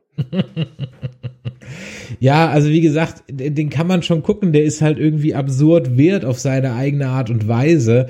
Aber ja, es ist. Ähm, ich kann mit dem Humor nichts anfangen. Also das Peter Sellers ist natürlich großartig und äh, hier das Bild, den man da sieht, eben den Dr. Seltsam, so dieser alte Nazi-Humor. Ich sag mal, es gibt eine geile Szene, also die, die finde ich äh, äh lustig. Ähm, das sind also die, die, die, es geht ganz grob um einen Atomschlag äh, äh, der Amerikaner und der Russen, so ein Atomkrieg, der droht oder dann doch nicht droht und ausbricht und doch nicht ausbricht, wie auch immer. Und auf jeden Fall, die Raketen sind unterwegs, es gibt kein Halten mehr, die Erde wird zerstört werden und im Bunker sitzt halt dann eben so die, ähm, die äh, amerikanische Präsident und die ganzen Generäle und eben auch hier der Dr. Seltsam, der so ein alter Nazi-Wissenschaftler ist und so die eindeutige Anspielung halt auf Werner von Braun. Und äh, er sinniert dann halt darüber, was man jetzt machen müsste, ähm, um die Menschheit dann noch zu retten. Und erst sind alle völlig verzweifelt und wollen sie schon alle umbringen. Und er sagt dann, ja, aber um die Menschheit zu retten, müssen natürlich alle Männer mit mindestens zehn Frauen Kinder haben, ja und auf einmal werden die alle so, so hellhörig, so, mm, tell me more. also, äh, ja, wie gesagt, ähm, es ist von allen Kubrick-Filmen der, den ich am wenigsten mag. Sagen wir es mal so. Er ist nicht schlecht, aber ich, ist, ich werde mit dem Ding nicht so sehr warm. Oh, schön, dass der Film kommt. Platz 52, M, eine Stadt sucht einen Mörder. Auch von Fritz Lang vier Jahre später als äh, Metropolis und jetzt gerade aktuell Amazon Prime im Prime-Abo drin. Schaut ja. ihn euch an. Ich kann euch nur sagen, guckt euch diesen Film an. Ganz, ganz groß. Wirklich, also den kannst du heute noch genau so gucken, wie wahrscheinlich, na gut, nicht ganz genauso, aber kannst du noch gucken. Toll. Super Schauspieler. Ähm, das Szenenbild ist sensationell. Ähm, es ist sogar durchaus ein bisschen spannend, sage ich mal. Darum geht's aber weniger, sondern dieses Schauspiel von Peter Lorre ähm, und diese ganze Geschichte, die sich da entspinnt, äh, sensationell. Also ja. gab es auch, glaube ich, mal ein Remake von. Muss man nicht gucken, schaut euch das Original an. Okay. Ich mache mir ich glaube, wobei ich, wobei ich glaube, das ist sogar schon das Remake. Ähm, das Remake vom Remake und dann glaube ich nochmal ein. Ähm, also schaut euch den an, Amazon Prime. Ähm, M, eine Stadt sucht einen Mörder. Wirklich ein ganz, ganz toller äh, Film. Ich mache mir jetzt einfach mal eine Liste von den Filmen, ja. die du auf jeden Fall empfiehlst. Also ja. von daher, äh, schauen wir mal. Barry Lyndon. Ja, Barry Lyndon, auch ein Stanley Kubrick-Film und der Grund, warum ich festgestellt habe, dass das äh, Laufwerk meiner PS4 keine Blu-rays mehr frisst. Den habe ich mir nämlich extra bestellt mit der Kubrick-Box, weil ich den noch nie gesehen habe. Und ich habe keine Ahnung. Äh, der Fehlercode ist in der Liste von Fehlercodes unbekannt. Den kennt keiner, ja. Und ähm, und äh, äh, und Spiele Blu-rays gehen, aber und DVDs gehen auch, aber Film Blu-rays gehen nicht mehr. Keine Gar Ahnung. keine Film Blu-rays. Nee, keine einzige, keine einzige. Hat also nichts mit Ländercode oder sonst irgendwas zu tun. DVDs äh. gehen, Spiele, Spiele Blu-rays gehen und ähm, äh, äh, und aber keine keine Film Blu-rays und ich habe mir extra die Box gekauft wegen Barry Lyndon, weil ich den noch nie gesehen habe. Der Chat schreibt gerade Xenimedes neulich äh, gesehen auf Arte schöner Film. Vielleicht ist er ja noch in der Arte Mediathek. Das müsste ich mal gucken. Ja, gute Idee. Ja, da müsste ich mal mal eben schauen. Ja, will ich unbedingt noch sehen. Deswegen kann ich nichts zu sagen. Ich, ich, hab, ich weiß nicht, worum es geht. Ich habe ihn einfach schlicht und ergreifend noch nie gesehen. Jetzt, jetzt muss auch mal wieder ein Film kommen, den ich kenne, aber. Tatis herrliche Zeiten. Nope. Halbzeit. Tati. Ja, Halbzeit. Ja. Halbzeit und wir haben ungefähr eine Stunde rum. Ich würde sagen, wir machen mal heute die 100 voll, dann kriegen wir das hin. Ja, ja, Chinatown. Chinatown. Einer der wenigen Mafia-Filme, der mir absolut noch fehlt. Habe ich leider auch noch nicht gesehen. Ich habe ihn schon x-mal angefangen, aber noch nie fertig geguckt mit Jack Nicholson, äh, dem jungen Jack Nicholson. Ich glaube, Faye Dunaway ist äh, seine Partnerin, ich bin mir nicht oder von Roman Polanski, dem alten Busengrabscher. Ähm, ja, äh, kann ich leider auch nichts zu sagen, weil habe ich noch nicht gesehen, steht aber auf meiner Watchlist, ganz, ganz oben. So, lad, lad, Ja. lad. Modern Okay. Times, moderne Zeiten. Wieder ein Chaplin. Ja, das gleich wie bei den anderen auch. Ich verstehe die Vision, die dahinter war. Und ich verstehe auch das Visionäre seiner Zeit. Kann ich aber heute einfach nicht mehr gucken. Ist, Lädt's bei dir nicht? ja, bei mir lädt es nicht, ne? Ich muss nochmal, warte Ah, mal, noch mal Seite einmal neu laden. Ja, genau, ja. So. Ähm, ja, berühmte Szene, die wir hier sehen, diesen Zahnrädern. Keine Ahnung, wahrscheinlich werden sich die Leute damals beöbelt haben vor Lachen. Ich kann heute dazu. Ist, bin ich raus. Punkt. Bin ich einfach raus. Wir Ogetsu springen wieder nach Japan. aus Japan. Ne. Kenji Mitsuguchi. Ne. Kein Plan. Fanny und Alexander. Ne. Ingmar Nee. Bergmann. Ich merke schon, äh, wir können auch Schweden zu unserer Liste der blinden Filmflecken hinzufügen. Die ganzen nordischen Länder, die ganzen skandinavischen Länder sind da, glaube ich, alle gleich. In the Mood for Love aus Hongkong. Nope. Aber Nee. es wird schon ein bisschen moderner. Wir sind schon im Jahr 2000 angekommen. Ah ja, okay. Der Der, dritt- wir der- aber auch wieder zurück. Der dritte Mann ähm, mit Orson Welles, äh, Regie Carlo, Carlo Reed. Ähm, ja, man muss halt auf diese alten Schinken schon ein bisschen stehen. Klassischer Film Noir mit einer ganz, ganz tollen Filmmusik. Und ähm, äh, dieses, dieses äh, Harry äh, Lime-Thema auf dieser Zither gespielt, ist ja, ist ja weltberühmt und der Albtraum jedes Zitherspielers, weil kein Mensch auf der Welt irgendein Lied für Zither kennt, außer halt eben das Harry Lime-Thema. Und deswegen muss jeder Zitherspieler, egal wo er sitzt, ja, meistens in irgendwelchen Alpen, äh, Bergrestaurants, immer dieses Harry Lime-Thema spielen, bis es ihnen zu den Ohren rauskommt, weil die Leute kennen halt nichts anderes. So auch mein Vater, der sich das von jedem Zitherspieler im Skiurlaub immer gewünscht hat, ja, ähm, daher kenne ich das. ja. ähm, Okay.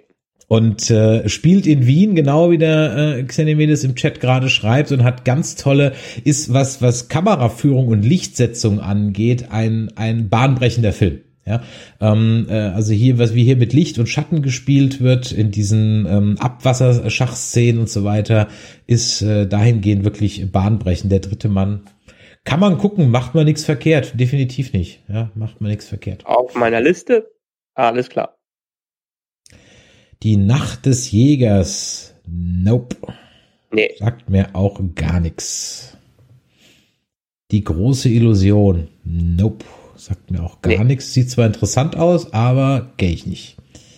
Fenster zum Hof.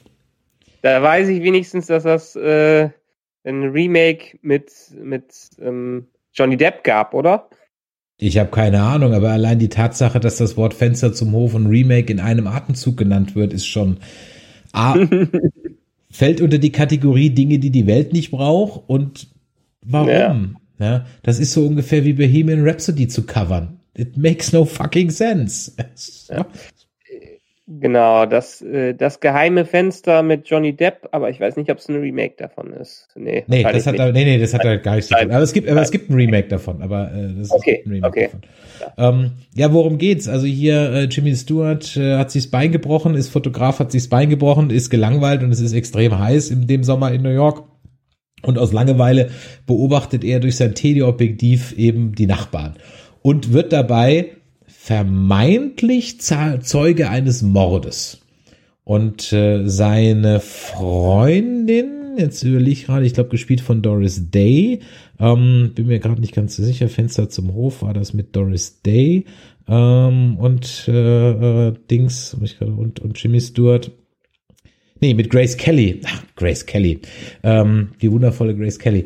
Ähm, glaubt ihm erst nicht und so weiter und dann entspinnt sich halt das übliche äh, Hitchcock. Super spannend. Kannst du heute noch genau so gucken. Punkt. Okay. Aber auch kein Mensch irgendwie ein Remake machen, ja. Es sei denn, die Muppets covern Bohemian Rhapsody. Ganz genau, exakt, genau. Es gibt noch ein einziges Bohemian ja. Rhapsody Cover, was ich akzeptiere, und das ist das von den Muppets. Ganz das stimmt. genau. Ja, das stimmt. Ähm, ich, ich sag ja auch immer, das war vor ein paar Tagen noch mein Kommentar, als man wieder mit in, in so einem Teams-Chat mit ganz, ganz vielen Fenstern und ganz, ganz vielen Videos war. Und da ist mir eingefallen, hm, jetzt warte ich noch darauf, dass irgendjemand Bohemian Rhapsody anfängt zu singen. so, next one. Blade Runner.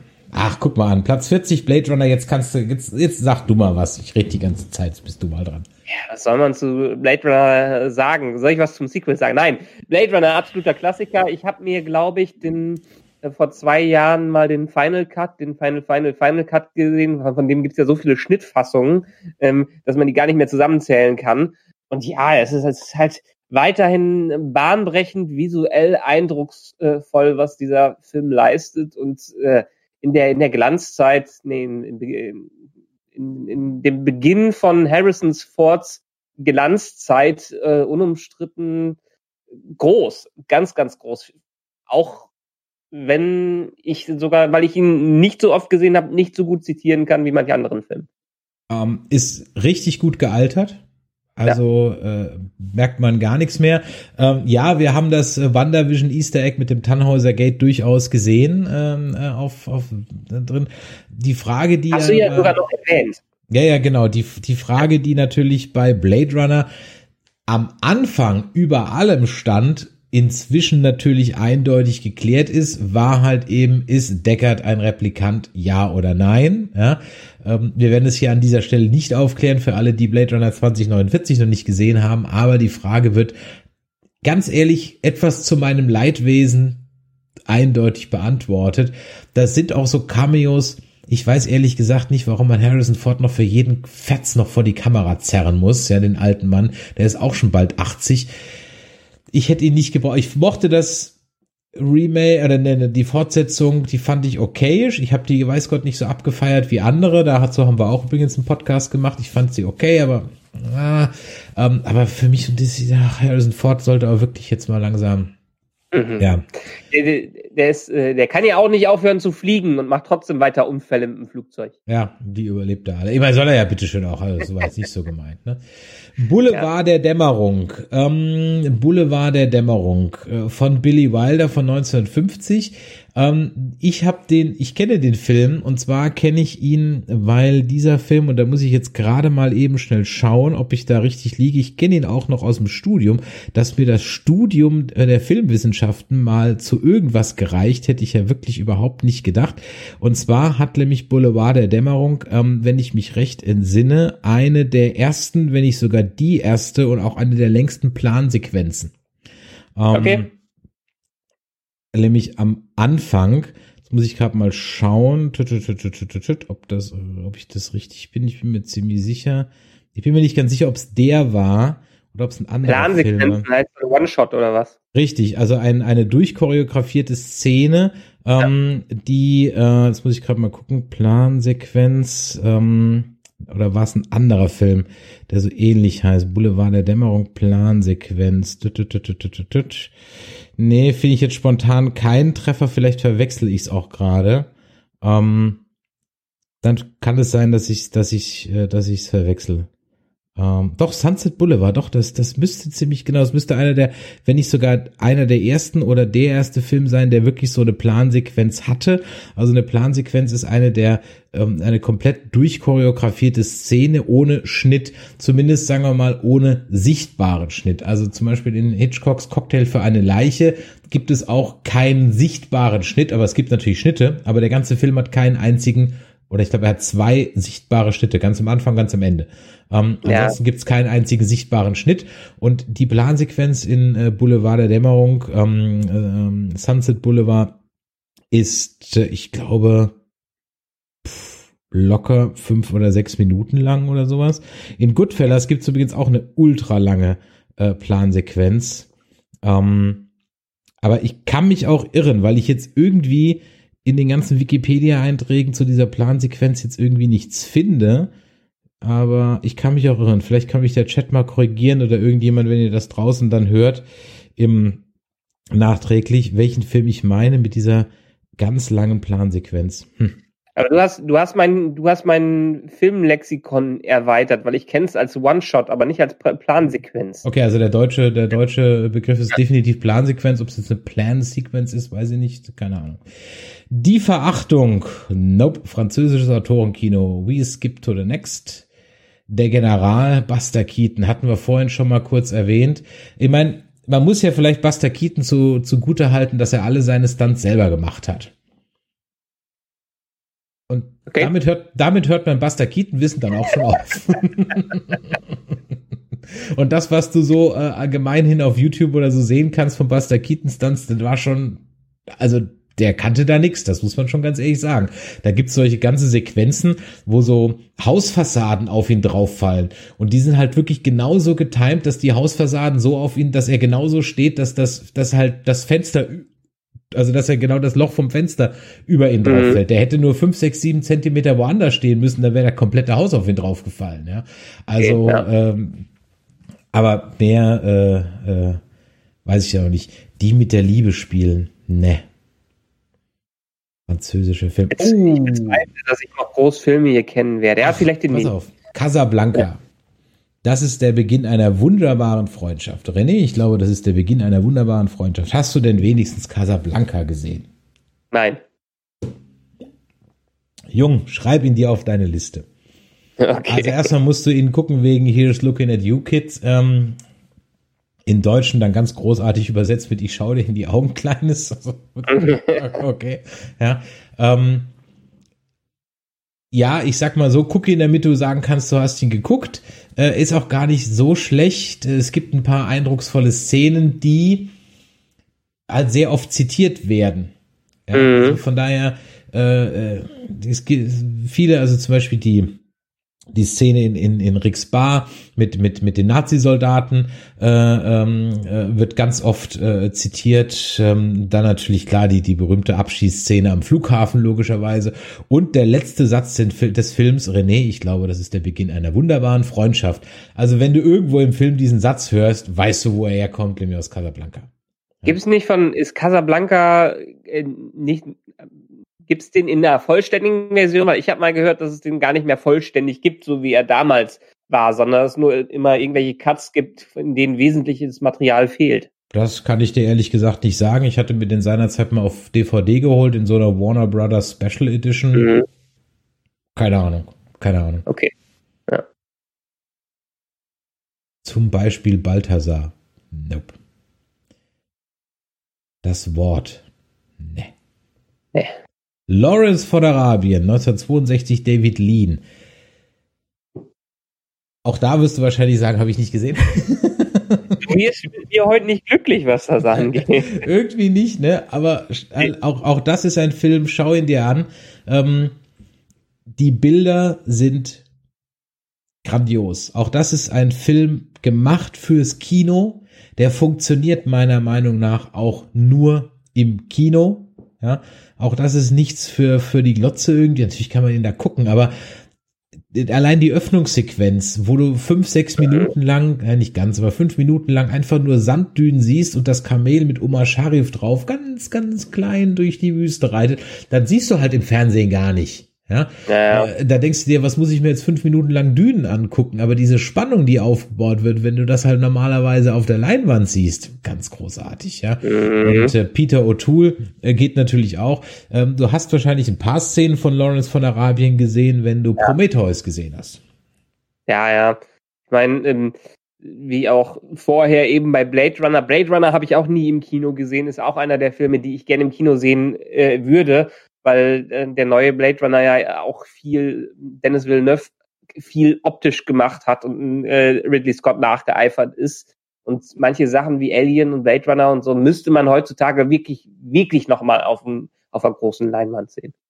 Ja, im, im Chat steht gerade, ähm, die Synchronstimme äh, von ähm, Peter O'Toole ist im Deutschen ja wirklich etwas seltsam. Er hat eine sehr, ja fast schon so ein bisschen eine Fistelstimme die deutsche Synchronstimme sehr weich und, und, und, und passt überhaupt irgendwie gar nicht. Sehr, sehr okay. seltsam. Ja. Kann man natürlich trotzdem gucken. Oh, manche mögen's heiß. Ich weiß nicht, wie oft ich diesen Film geguckt habe und ich kann mich immer noch kaputt lachen. Jack Lemmon, Tony Curtis, Marilyn Monroe, manche mögen es heiß. Ich liebe diesen Film. Ich liebe diesen Film. Punkt. Punkt. ja, auch hier wieder ganz berühmte Schlussszene. Ähm, Nobody's uh, perfect, niemand ist perfekt, ja. Uh, Beanstalk, worum geht's? Ähm, die, es spielt zur Zeit der Prohibition und äh, die zwei äh, Musiker, Saxophonist und Kontrabassspieler, ich weiß jetzt gerade nicht, wie, wie die Rollennamen heißen, werden Zeuge, unfreiwillig Zeuge des berühmten Valentins-Massakers, ja, in, an der Chicagoer Mafia und müssen deswegen fliehen. Und äh, damit sie möglichst schnell aus der Stadt rauskommen, nehmen sie halt ein Engagement in einer Damenkapelle an und müssen sich deswegen dann als, äh, als Frauen verkleiden und äh, machen dann äh, mit der Damenkapelle eine Reise nach Florida, Genau. Und äh, Tony Curtis äh, hier links im Bild äh, hat sich natürlich in Sugar verliebt, gespielt von Marilyn Monroe. Und äh, Jack Lemmon will eigentlich nur äh, in Ruhe, äh, sag ich mal, gelassen werden und ähm, äh, in Ruhe auf die, sag ich mal, der ganzen Sache entkommen. Dummerweise verliebt sich dann ein äh, Millionär, nämlich Osgood Fielding, ja, in ihn ähm, äh, weil er ja glaubt, dass er Daphne ist, äh, die Kontrabassspielerin. Sensationell. Also so eine richtige klassische Screwball-Comedy kannst du heute noch gucken. Ganz groß, auch mit einer schönen Synchro, so mit Jack Lemmon ges gesprochen von ähm, äh, Georg Tomalla und so. Also ganz toll. Ganz, ganz genau, jetzt, jetzt muss ich dann entsprechend auch die, die, äh, die gleiche Frage stellen, weil ich weiß, dass bei vielen, vielen, vielen dieser Klassiker, nicht nur bei Casablanca, mittlerweile äh, bei diversen Streaming-Diensten eine Tafel davor kommt. Es ist äh, viel doch nicht mehr politisch korrekt da drin ist. Wie ist es bei diesem Film? Würdest du ihn auch ähnlich bewerten? Ich überlege gerade. Nee. Nee. Nee. Nee. Also, also da ist, äh, nö, den kannst du heute, da gibt's kein Blackface. Hält im Zahn der Zeit. Den kannst, den kannst, du, den kannst du bedenkenlos gucken. Okay. Kann, also klar, äh, neben ein paar Männer in Frauenkleidern Gags, ähm, äh, ja, Punkt. Nee, kannst du bedenkenlos gucken. Okay. Das süße Leben, La Dolce Vita von Federico Fellini. Kenn ich nur vom Namen her. Das nicht mit Marcello Mastroianni oder so. Mein Gott, die ganzen italienischen 70er Jahre, 60er Jahre Dinger, das kannst du nicht mit jagen. Der Spiegel, auch nochmal Andrei Tarkovsky, Russland 74. Nope, kann ich leider auch nichts zu sagen. Im Zeichen des Bösen, Orson Welles. Nope, muss ich auch skippen. Noch ein Charlie Chaplin-Film, Lichter der Großstadt. Ja, Charlie Chaplin haben wir schon gesprochen. Vielleicht kommt ja noch mal der große Diktator, da können wir da noch ein bisschen was zu reden. Psycho, oh, schön. Ja. Komm, sag deine Frage, die du extra rausgesucht hast für unser Nerdquiz. Weißt du die Frage noch zu Psycho? Äh, die, Toilettenszene, warte mal. Ja, genau. Wie war das nochmal? Genau, das war das erste Mal, glaube ich, dass eine Toilette äh, in, im Film gezeigt wurde. Eine benutzte Toilette im Film. Das war nämlich eine der Sachen, die damals so nicht gezeigt werden durften. Und das, äh, das war, glaube ich, einer der ersten Filme, äh, die populärer waren, die eine Szene von einer benutzten Toilette gezeigt haben. Ja, also die, die, die Spülung hat man hat gesehen, wie die in die Toilette runtergezogen wird. Ja, ist unglaublich, dass das, dass, dass das ein Thema war. Ja, ähm, aber war so ja Psycho ähm, gucke ich keine Ahnung alle paar Jahre mal. Ich will endlich mal Teil zwei und drei und ich glaube auch vier sehen, weil die gar nicht so schlecht sind. Ähm, mm, okay. Die sind gar natürlich nicht mehr von Hitchcock, ne, die haben natürlich gar nichts mehr. Aber Anthony Perkins spielt noch mit und sie gehen auch teilweise ein bisschen in eine andere Richtung. Also die will ich eigentlich schon mir nochmal angucken, stehen auf meiner Watchlist. Mal gucken, ob die gerade aktuell irgendjemand spielt, äh, streamt. Ansonsten Psycho 1, schaut ihn euch an. Aber man muss allerdings sagen, der Film braucht ein bisschen, bis er in Fahrt kommt.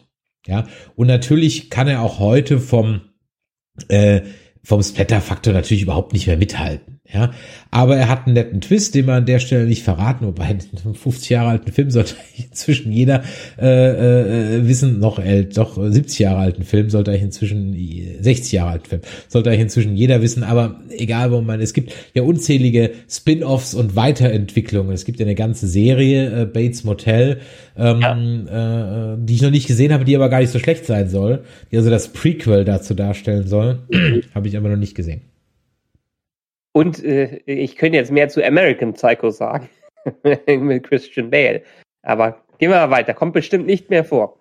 Sie küssten und sie schlugen ihn. Kenne ich auch nur vom Titel. Ähm, mehr kann ich dazu leider auch nicht sagen. Ja. Andrei Robjow, ne, kann ich leider auch nichts zu sagen. Ein wilder Stier von Martin Scorsese. Einer der wenigen Scorsese-Filme, die mir noch, der mir noch fehlt. Ähm, auch nicht gesehen. Nee. Kann ich auch nichts zu sagen, habe ich Lauch noch nicht gesehen. Muss ich echt mal nachholen. Okay. Der Pate. Ich weiß nicht, ob die anderen Pate-Teile noch kommen, aber lass uns über der Pate reden. Du hast gerade eben gesagt, du bist mit dem Paten nicht warm geworden und dazu muss ich dir mal ganz großes äh, geben. What? Wie kann man mit dem Paten nicht warm werden? Was ist da verstimmt nicht mit dir? Ich hab den geschaut. Wann war das erste Mal? Da dürfte ich so 17, 16, 17 Jahre gewesen sein. Mhm. Mm, hab alle drei Teile geguckt, hab die irgendwie äh, durchgebinscht auf meinem VHS-Rekorder, ähm, auf meinem Fernseher, der keinen Fernsehanschluss hatte. Äh, ist nicht viel hängen geblieben. Ich weiß, dass ich im ersten Teil eingeschlafen bin. Irgendwann, glaube ich. Nee, im ersten Teil bin ich nicht eingeschlafen. Ab dem zweiten Teil bin ich eingeschlafen.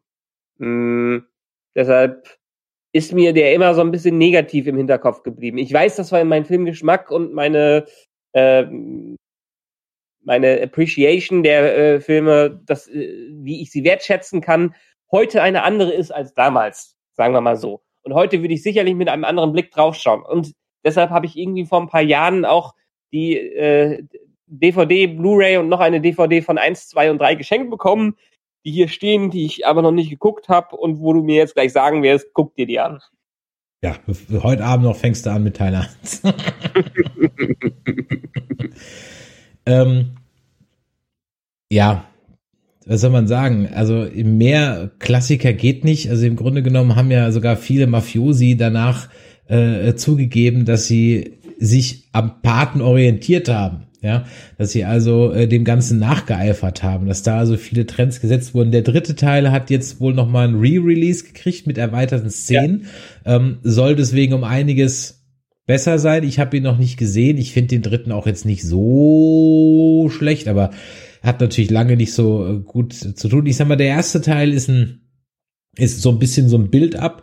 Der zweite ist grandios, auch was die Struktur angeht. Der hat arbeitet immer mit so zwei Zeitsträngen. Also man sieht auf der einen Seite den jungen äh, Vito Corleone und seine Geschichte und auf der anderen äh, parallel dazu sieht man halt die Entwicklung von Michael Corleone, also von seinem Sohn. Ähm, ich glaube, das habe ich damals nicht ganz so gerafft, als ich den im müden Zustand gesehen habe. Es, gibt, es, es gibt auch einen chronologischen Cut der aber, glaube mhm. ich, inzwischen nicht mehr kommt. Gab's mal öfter mal. Das hat mich am Anfang ziemlich irritiert, weil ich irgendwie so dachte, so sag mal, es gibt doch irgendwie so einen, äh, chronologischen Cut, aber der wird heutzutage nicht mehr gesendet, wenn ich mich recht entsinne. Ähm, ja, Zitate ohne Ende, mach ihm ein Angebot, das er nicht ablehnen kann, ja, lass nie wieder jemand außerhalb der Familie äh, sehen, was du fühlst, ja, ähm, ausgerechnet du, Fredo, ausgerechnet du. Also ja, Zitate ohne ohne Ende äh, im Chat gerade geht auf die Matratzen ganz genau. Er sagt, dass äh, was soll das mit den Fischen? Luca Brasi liegt bei den Fischen. Also ganz großartig, ja, ganz ganz großartig. Ähm, Punkt. Man, ich, ich könnte den ganzen äh, fünf Stunden über den Paten reden. Aber hier auch das Forever Not Girl wird nicht warm damit. Ja, die, die, die, die steht schon die ersten 20 Minuten nicht durch. Ich weiß überhaupt nicht warum. ja, es, es ist halt auch hier wieder ein Film, der nicht den, äh, also wenn ihr auf so einen Avenger steht und nur sowas guckt, dann könnt ihr eher mit dem Paten weniger anfangen. Es ist halt eine andere Sehgewohnheit. Es ist ein anderes Genre, ist, ist ein Mafia-Genre, was sich Zeit lässt für vieles. Nicht nur Baller-Action, sondern intelligenten Aufbau und äh, muss man gucken können. Ja, Ja, ja. Auf jeden Fall. Ist halt auch so ein Film, der einfach so viele andere Filme geprägt hat und natürlich auch, ich sag mal so, wenn du den Paten nicht kennst, dann verstehst du halt locker ein Fünftel aller Simpsons-Gags nicht. Ja. ja. Zumindest von den ersten Staffeln. Ich kenne einige Akurasawa, Kurosawa-Filme, aber Rashomon, das Lustwäldchen, kenne ich nicht. Das könnte aber unter Umständen dieser Atemporno sein, von dem ich vorhin gesprochen habe. Also Rashomon, das Luft, das Lustwäldchen klingt eigentlich eher so wie so ein 70er-Jahre-Titel, ähm, der irgendwie Samstagabend auf RTL dann lief, ja. Hm. Der Mann mit der Kamera, ne, russischer Film, zack, weg. Persona, Ingmar Bergmann, ne. Wir biegen in die Top 20 ein und es wird nicht besser. Jean Vigo außer Atem. Ne. Nope. Passion der Jungfrau von Orleans. Ne. Ah, Taxi Driver. Steht auf meiner Liste, habe ich noch nicht gesehen, aber ist ganz, ganz oben von dem, was ich noch gucken möchte. Naja, du hast ja den Joker gesehen, hast du ja auch Taxi Driver gesehen. zumindest, okay. die, zumindest die Hälfte des Films. Die andere Hälfte des Films ist ja, ach, jetzt habe ich es vergessen. Ähm, also Joker ist ja einfach nur eine Mischung aus, ähm, aus Taxi Driver und verdammt, jetzt kommt mir der andere, auch mit den Nero der andere Film, kommt mir jetzt auch gerade nicht. Also Taxi Driver, ich glaube, ich muss ihm nochmal einen Rewatch geben. Ich habe ihn zweimal geguckt, ist schon sehr lange her. Da konnte ich nicht so viel damit anfangen.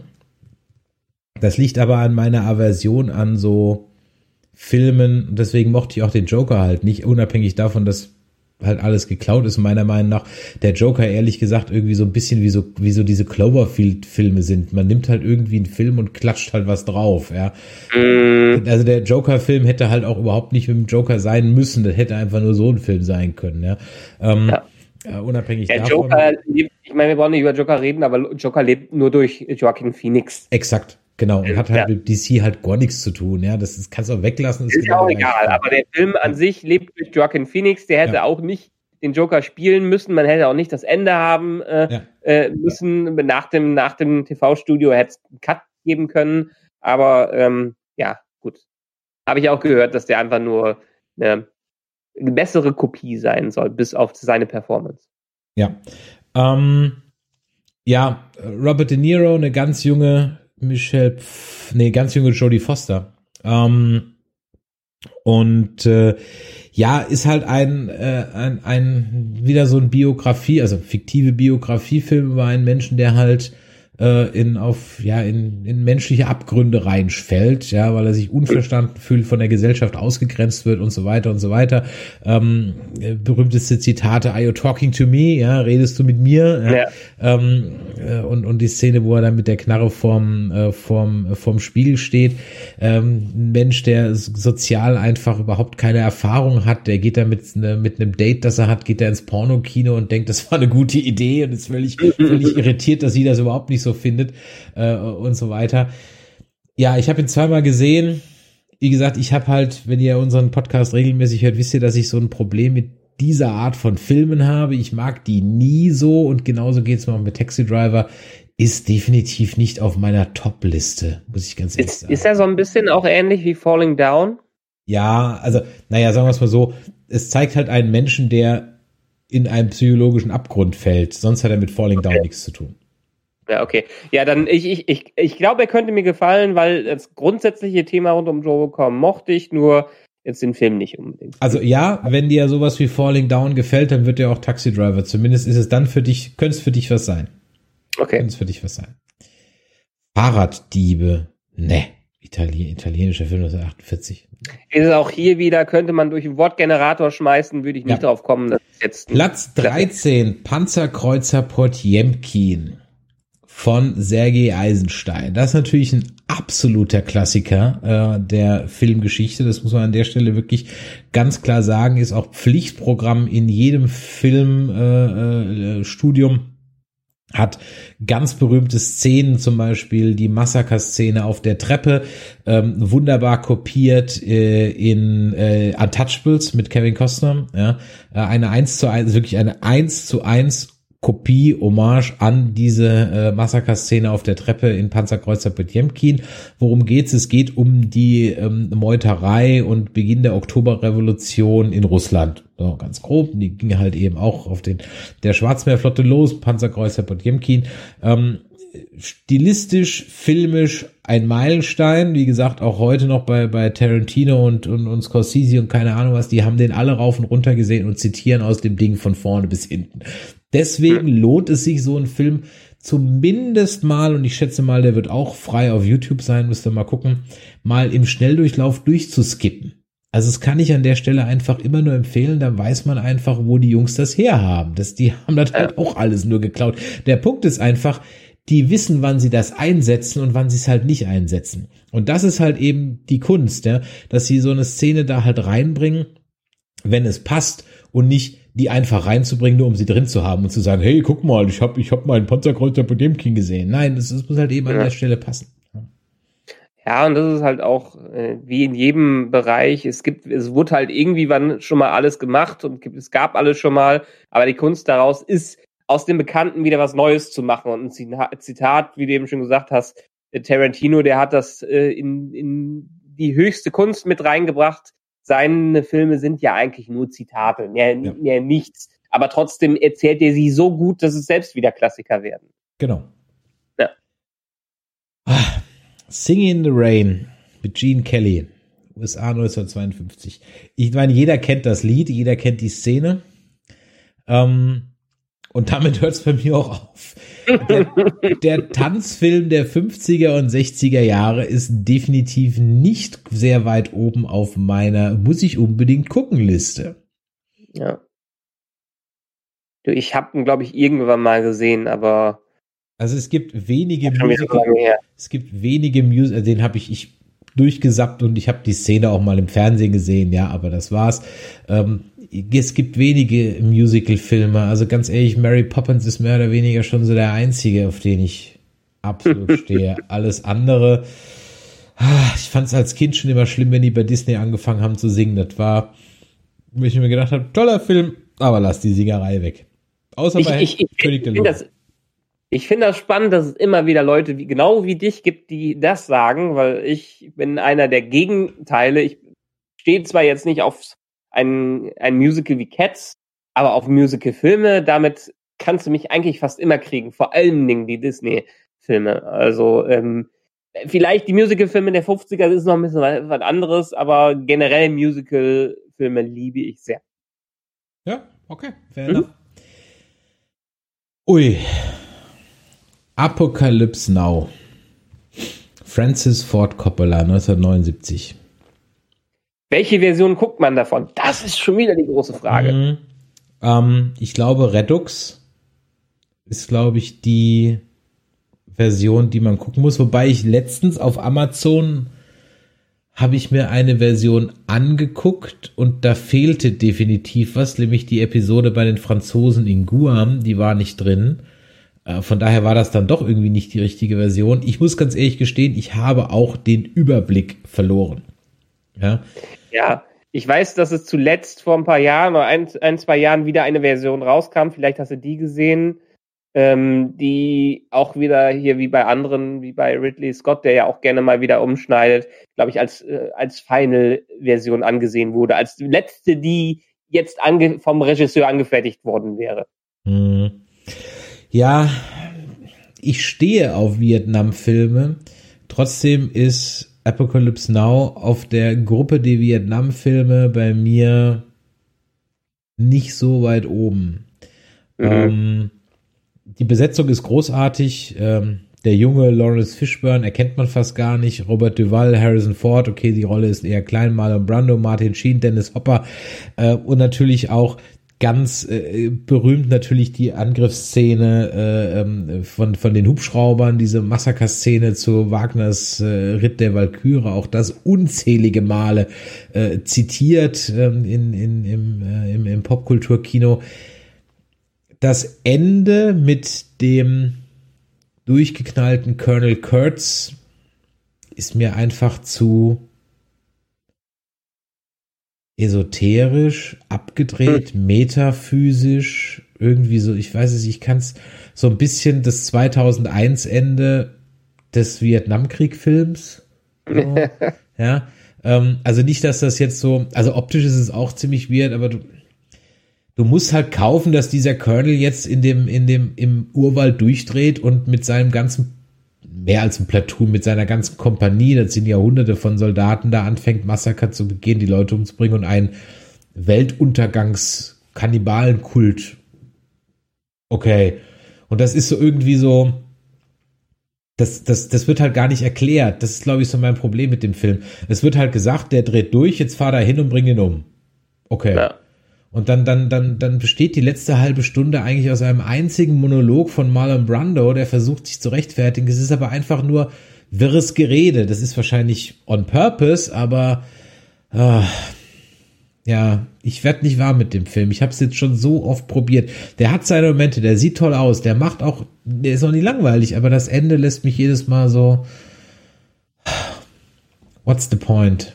Ja, ist nicht. Habe ich auch, glaube ich, irgendwo im Regal stehen als irgendeine Version, aber äh, ich habe es ehrlich gesagt auch noch nicht gesehen. Ja, und wie gesagt, ich muss auch bei den ganzen Versionen habe ich inzwischen auch den Überblick verloren, definitiv. Ja. Platz 10, die sieben Samurai. Jetzt muss ich gestehen, ich habe die sieben Samurai von Akira Kurosawa noch, ich glaube, nicht gesehen. Ich bin mir nicht hundertprozentig sicher. Und ich habe ihn natürlich doch gesehen, weil die Geschichte von die sieben Samurai, ähm, ich weiß nicht, wie oft schon geremaked wurde. Ähm, mit, mit bestimmt die am häufigsten geremakte, wie sagt man, das äh, äh, äh, äh, Verfilm, Verfilmung seiner Zeit. Also ähm, die glorreichen Sieben äh, ist natürlich äh, was dann hier, wir hatten es vorhin schon mal erwähnt, das große Krabbeln ist ja. exakt äh, äh, dieser Film. Dann gab es noch mal eine Fernsehserie ähm, äh, äh, Samurai 7. Ähm, dann gibt's ein gibt's äh, bei Clone Wars Hommage dafür, One Piece gibt's Hommage dafür und so weiter und so weiter. Natürlich die glorreichen Sieben und so weiter. Also die Sieben Samurai ist einfach so ziemlich diese Geschichte von von den von den sieben äh, Outlaws, die einem Dorf zur Hilfe kommen gegen die bösen äh, gegen die bösen, ja gegen die böse Räuberbande, ja, es ist ja immer jemand anders, ähm, ist natürlich äh, ein absoluter Klassiker. Hier, Mandalorian auch, ne, da waren es zwar nicht ja. jetzt sieben Samurai, aber es war halt Cara Dune und der Man, also das ist einfach die, die klassischste äh, Geschichte überhaupt und da kommt sie her. Jo. Ich glaube, ich habe einen Akura Sawa-Film gesehen, nämlich Ran. Ähm, der kam mal auf Arte ähm, das ist so ein schöner, schöner Samurai-Historienschinken. Kann man gucken. Kann man echt gucken. Okay, ja. Kein nochmal, nochmal ein Western, der schwarze Falke mit John Wayne und John Ford. Habe ich auch ehrlich gesagt noch nicht gesehen. Ich meine, muss, muss man dazu sagen, Western waren damals, was Superheldenfilme heute sind. Ja. Vielleicht wären Superheldenfilme ja. die gestern von morgen. Also von ja. daher. Gut, ja. wahrscheinlich gar nicht mal so unpassend der Vergleich. Da hast du absolut recht. Das war Platz 9, Platz 8 Sonnenaufgang ähm, von Friedrich Wilhelm Murnau. Ähm, den Film habe ich nicht gesehen. Äh, allerdings habe ich mir letztens äh, Nosferatu reingezogen mit äh, von Werner Herzog mit ähm, Kinski und Bruno Ganz und dann habe ich mir danach dann auch noch mal den Nosferatu von Murnau reingezogen. Okay. Ähm, Kann man gucken oder? Also ganz ehrlich, wenn dann guck den Murnau, dann kannst du wenigstens sagen, du hast das Original geguckt, weil dieses Werner Herzog Ding, es ist halt so deutsches Autorenkino der Ende der 70er, Anfang der 80er. Das ist alles so theaterhaft. Das ist also eigentlich ist das Werner Herzog Ding, da sagt er auch selber, es ist eine also das Wort Hommage ist eigentlich schon ziemlich nett. Das ist eigentlich eine 1 zu 1, dieses Ding ist nachgedreht nur in bunt. Okay. Also ohne Texttafeln, sondern halt mit Sprache. Das ist, ja. das ist genau der gleiche Film. Ähm, ja. Punkt. Äh, ja. Ich finde Kinski als ziemlich albern mit diesen Hasenzähnchen darüber hat. Ist, Es ist klassischer am Brand Stoker, als man vom Namen her denken könnte. Ja, äh, das war mir so gar nicht bewusst. Ich dachte, das wäre also eine freie Interpretation. Nö, nö, es ist doch schon eher so. Aber ganz ehrlich, von allen Dracula-Filmen muss ich sagen, finde ich den vom Coppola am besten.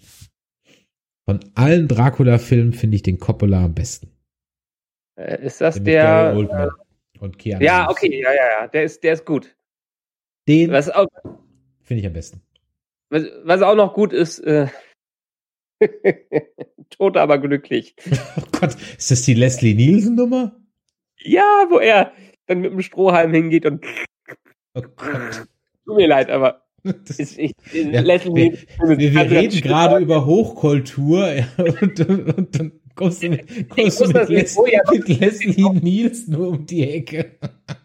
Ich, ich muss das Niveau ja mal ein bisschen ein paar Herrlich, wie schön, wie schön. Okay, Platz äh, sieben der Pate. Okay, ich glaube, da müssen wir mal gerade eben schon ne, drüber gesprochen. Müssen wir nicht weiter reden. Platz sechs, achteinhalb von Federico Fellini. Nope, sagt mir leider auch nichts. Die Reise nach Tokio, Platz fünf. Nein. Ja. Spielregeln, nein. Platz vier. Platz drei. 2001 Odyssee im Weltraum. Ein Film, mit dem ich dem, mit dem ich das Forever Not Girl auf jeden Fall noch quälen werde.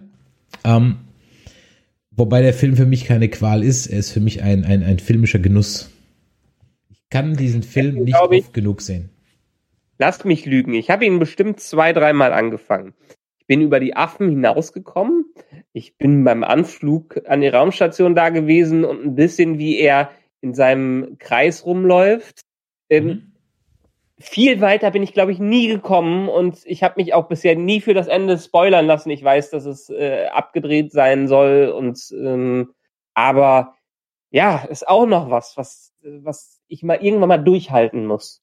Was, was hindert dich an dem Film? Wo, wo steigst du aus? Weil nicht so viel gesprochen wird? Ich meine, die Handlung ist überschaubar, da gebe ich dir recht. Es ist, es ist glaube ich, genau das gleiche Phänomen wie beim Paten. Das war so die Zeit, wo ich mir diese Dinger damals angesehen habe, mit 17, 18, 19, ich, keine Ahnung, irgendwann die Ecke habe ich mir reingezogen und das war auch einer der Filme, wo ich dann mindestens zweimal eingeschlafen bin und ihn dann aufgegeben habe. Okay. Ja, was soll ich Aber sagen? ist immer noch ganz oben auf meiner Liste. Ich hatte auch jahrelang, jahrelang hatte ich auch die DVD. Also von daher. Der lohnt sich übrigens, übrigens auch hier ein, ein Film, der tricktechnisch sensationell gut gealtert ist. Also richtig gut. Dafür, dass der von 1968 ist, das siehst du nicht. Ich habe ihn Ja. vorm, ich gucke den regelmäßig, habe ihn mir dann irgendwann mal auf, als Blu-ray geholt und so weiter. Ist aber eigentlich in allen Streaming-Portalen, naja, jetzt in allen nicht, aber der ist definitiv im Stream, also der müsste, müsste man irgendwo gucken. Ähm, ansonsten die, die Blu-ray kosten Fünfer oder so. Also, ja, ich glaube, die ganze Kubrick-Box kostet neun- 24,99 bei Amazon, also von daher. Ähm, ist sensationell gut gealtert, ist, äh, äh, du, man, man, ähm, wie soll ich sagen, man muss ihn ja nicht gut finden. Ich habe das auch in, in meinem äh, in meinem Kommentar zu den zu New Track geschrieben. Ja. Man muss 2001 weiß Gott nicht gut finden. Ich verstehe auch, wenn jemand sagt, dass ihm das zu langweilig und zu langatmig ist und dass da nichts passiert. Okay. Man kann aber halt einfach nicht wegdiskutieren, dass dieser Film einfach filmtechnisch von der Art, wie er gemacht ist, von der Bildaufteilung her, ähm, von der Kameraführung, von der Regie her etc. einfach ein Meilenstein ist, ja. Und deswegen muss er einem nicht gefallen, aber das kannst du nicht wegdiskutieren, weil das kannst du objektiv nachweisen. So, und das hatte ich damals Ja. aufgeschrieben, dahingehend, als das halt eben äh, New Track Sachen einfach objektiv halt schlecht, also handwerklich suboptimal sind. Da soll es hier schon wieder sein, hoch, die reden schon wieder, aber ist einfach so. Du kannst objektiv nachweisen, dass äh, die neuen Star Trek Sachen schlecht sind und das oder, oder auch viele andere Sachen die ganzen DC-Filme zum Beispiel, ja, dass die handwerklich einfach schlecht sind, wenn du dir vorher mal in 2001 einfach mal durchanalysiert hast und zwar nicht von der Story her und den Bedeutungen äh, den äh, äh, und so weiter, sondern einfach nur das Handwerk, das filmische Handwerk eines 2001 oder eines ähm, Spiel mir das Lied vom Tod oder eines Paten, wenn du das einfach mal analysierst und dagegen ähm, äh, einfach mal einen DC-Film hängst, dann merkst du, warum der eine Film funktioniert, obwohl er genauso wenig Handlung hat, weil 2001 hat nicht viel Handlung. Ja, trotzdem funktioniert der auf seine Art und Weise und funktionieren zehn und andere zehn, die ähnlich sind, in anderen Filmen funktionieren halt eben nicht. Ja, ja. Ähm, und das ist also wirklich äh, sensationell. Übrigens hier an der Stelle gibt's ein, ein, ein Re, äh, nein, kein Remake, eine Fortsetzung. Ähm, 2010 mit Roy Scheider, der gar nicht so schlecht ist. Dem Film wird so unglaublich viel Unrecht getan, weil man ihn natürlich immer mit dem Kubrick-Meister merkt. Aber das will er gar nicht sein. Ja, das will er überhaupt nicht sein. Und deswegen schaut euch ruhig auch mal 2010 an. Der ist gar nicht so schlecht. Hat mit, also baut natürlich auf der Handlung auf, aber ist von der, ist eher ein klassischer Actionfilm, sag ich mal. Mhm. Ja? Klassischer Sci-Fi-Film. Übrigens, da du eben das äh, DC EU ähm, genannt hast, was ja mhm. sowieso schon längst tot ist. Äh, wann, wann ist es? Wir haben heute den 15. Ich glaube noch drei Tage. Dann kommt der Snyder, der fabulöse Snyder Cut raus. Ja. Jetzt sind die ganzen ersten Reviews dafür erschienen und ähm, wir, wir haben alle recht gehalten. Also der Film wird nicht wesentlich verbessert, aber er wird äh, ist wenigstens konsistenter. Äh, okay, werden wir sehen. Ähm, im Chat, äh, weiß ich nicht, ob ich mir den dann antun muss. Im Chat ist gerade verlinkt der Roman zu 2001. Ähm, da Fun Fact: ähm, Der Film oder der Roman wurde zeitgleich zum Film geschrieben. Also es gab kein Buch, auf dem 2001 beruht. Und der Roman wurde zeitgleich geschrieben und das Drehbuch war aber noch nicht fertig, beziehungsweise Arthur C. Clarke kannte das Drehbuch gar nicht in, in komplett und hat deswegen andere Dinge einfach reininterpretiert auf Basis dessen, was er so an am Pre-Production und so weiter gesehen hat. Und deswegen weicht das Buch in vielen Dingen vom Film ab. Ja, nicht weil zuerst ja. das Buch da war und das dann wie bei Shining also irgendwie anders verfilmt wurde, sondern weil einfach das praktisch ähnlich wie bei ähm, wie bei Game of Thrones irgendwann so parallel einfach läuft. Das und Buch Winds of Winter ist immer noch nicht raus. ja, oh Gott, das wird auch nichts mehr. Und äh, deswegen wird im Buch aber auch einiges erklärt, ähm, was, äh, äh, ähm, was im Film unklar bleibt. Also von daher, das äh, Buch kommt und im Chat hast du gerade ein Sachbuch dazu verlinkt. Äh, okay, schaue ich mir mal an. Vielen Dank dafür. Gut. Ähm, Platz zwei Vertigo.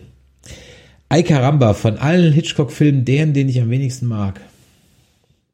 Und du, du hast ihn natürlich wieder nicht gesehen. Ich habe ihn nicht gesehen, ich liebe aber den Filmeffekt.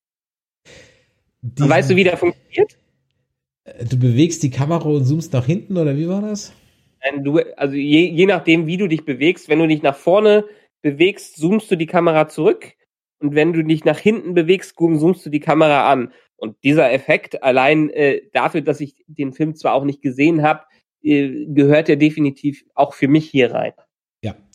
Ähm, Auch hier wieder Jimmy Stewart-Film. Es ist wirklich unglaublich, äh, wie viele Filme James Stewart gemacht hat. Auch, also geile Filme James Stewart gemacht hat. Auch in unserer Reihe Zeig mir deins, ich zeig dir meins, ist so viele James Stewart-Filme dabei, weil einfach, man einfach Klassiker gemacht hat. Ja.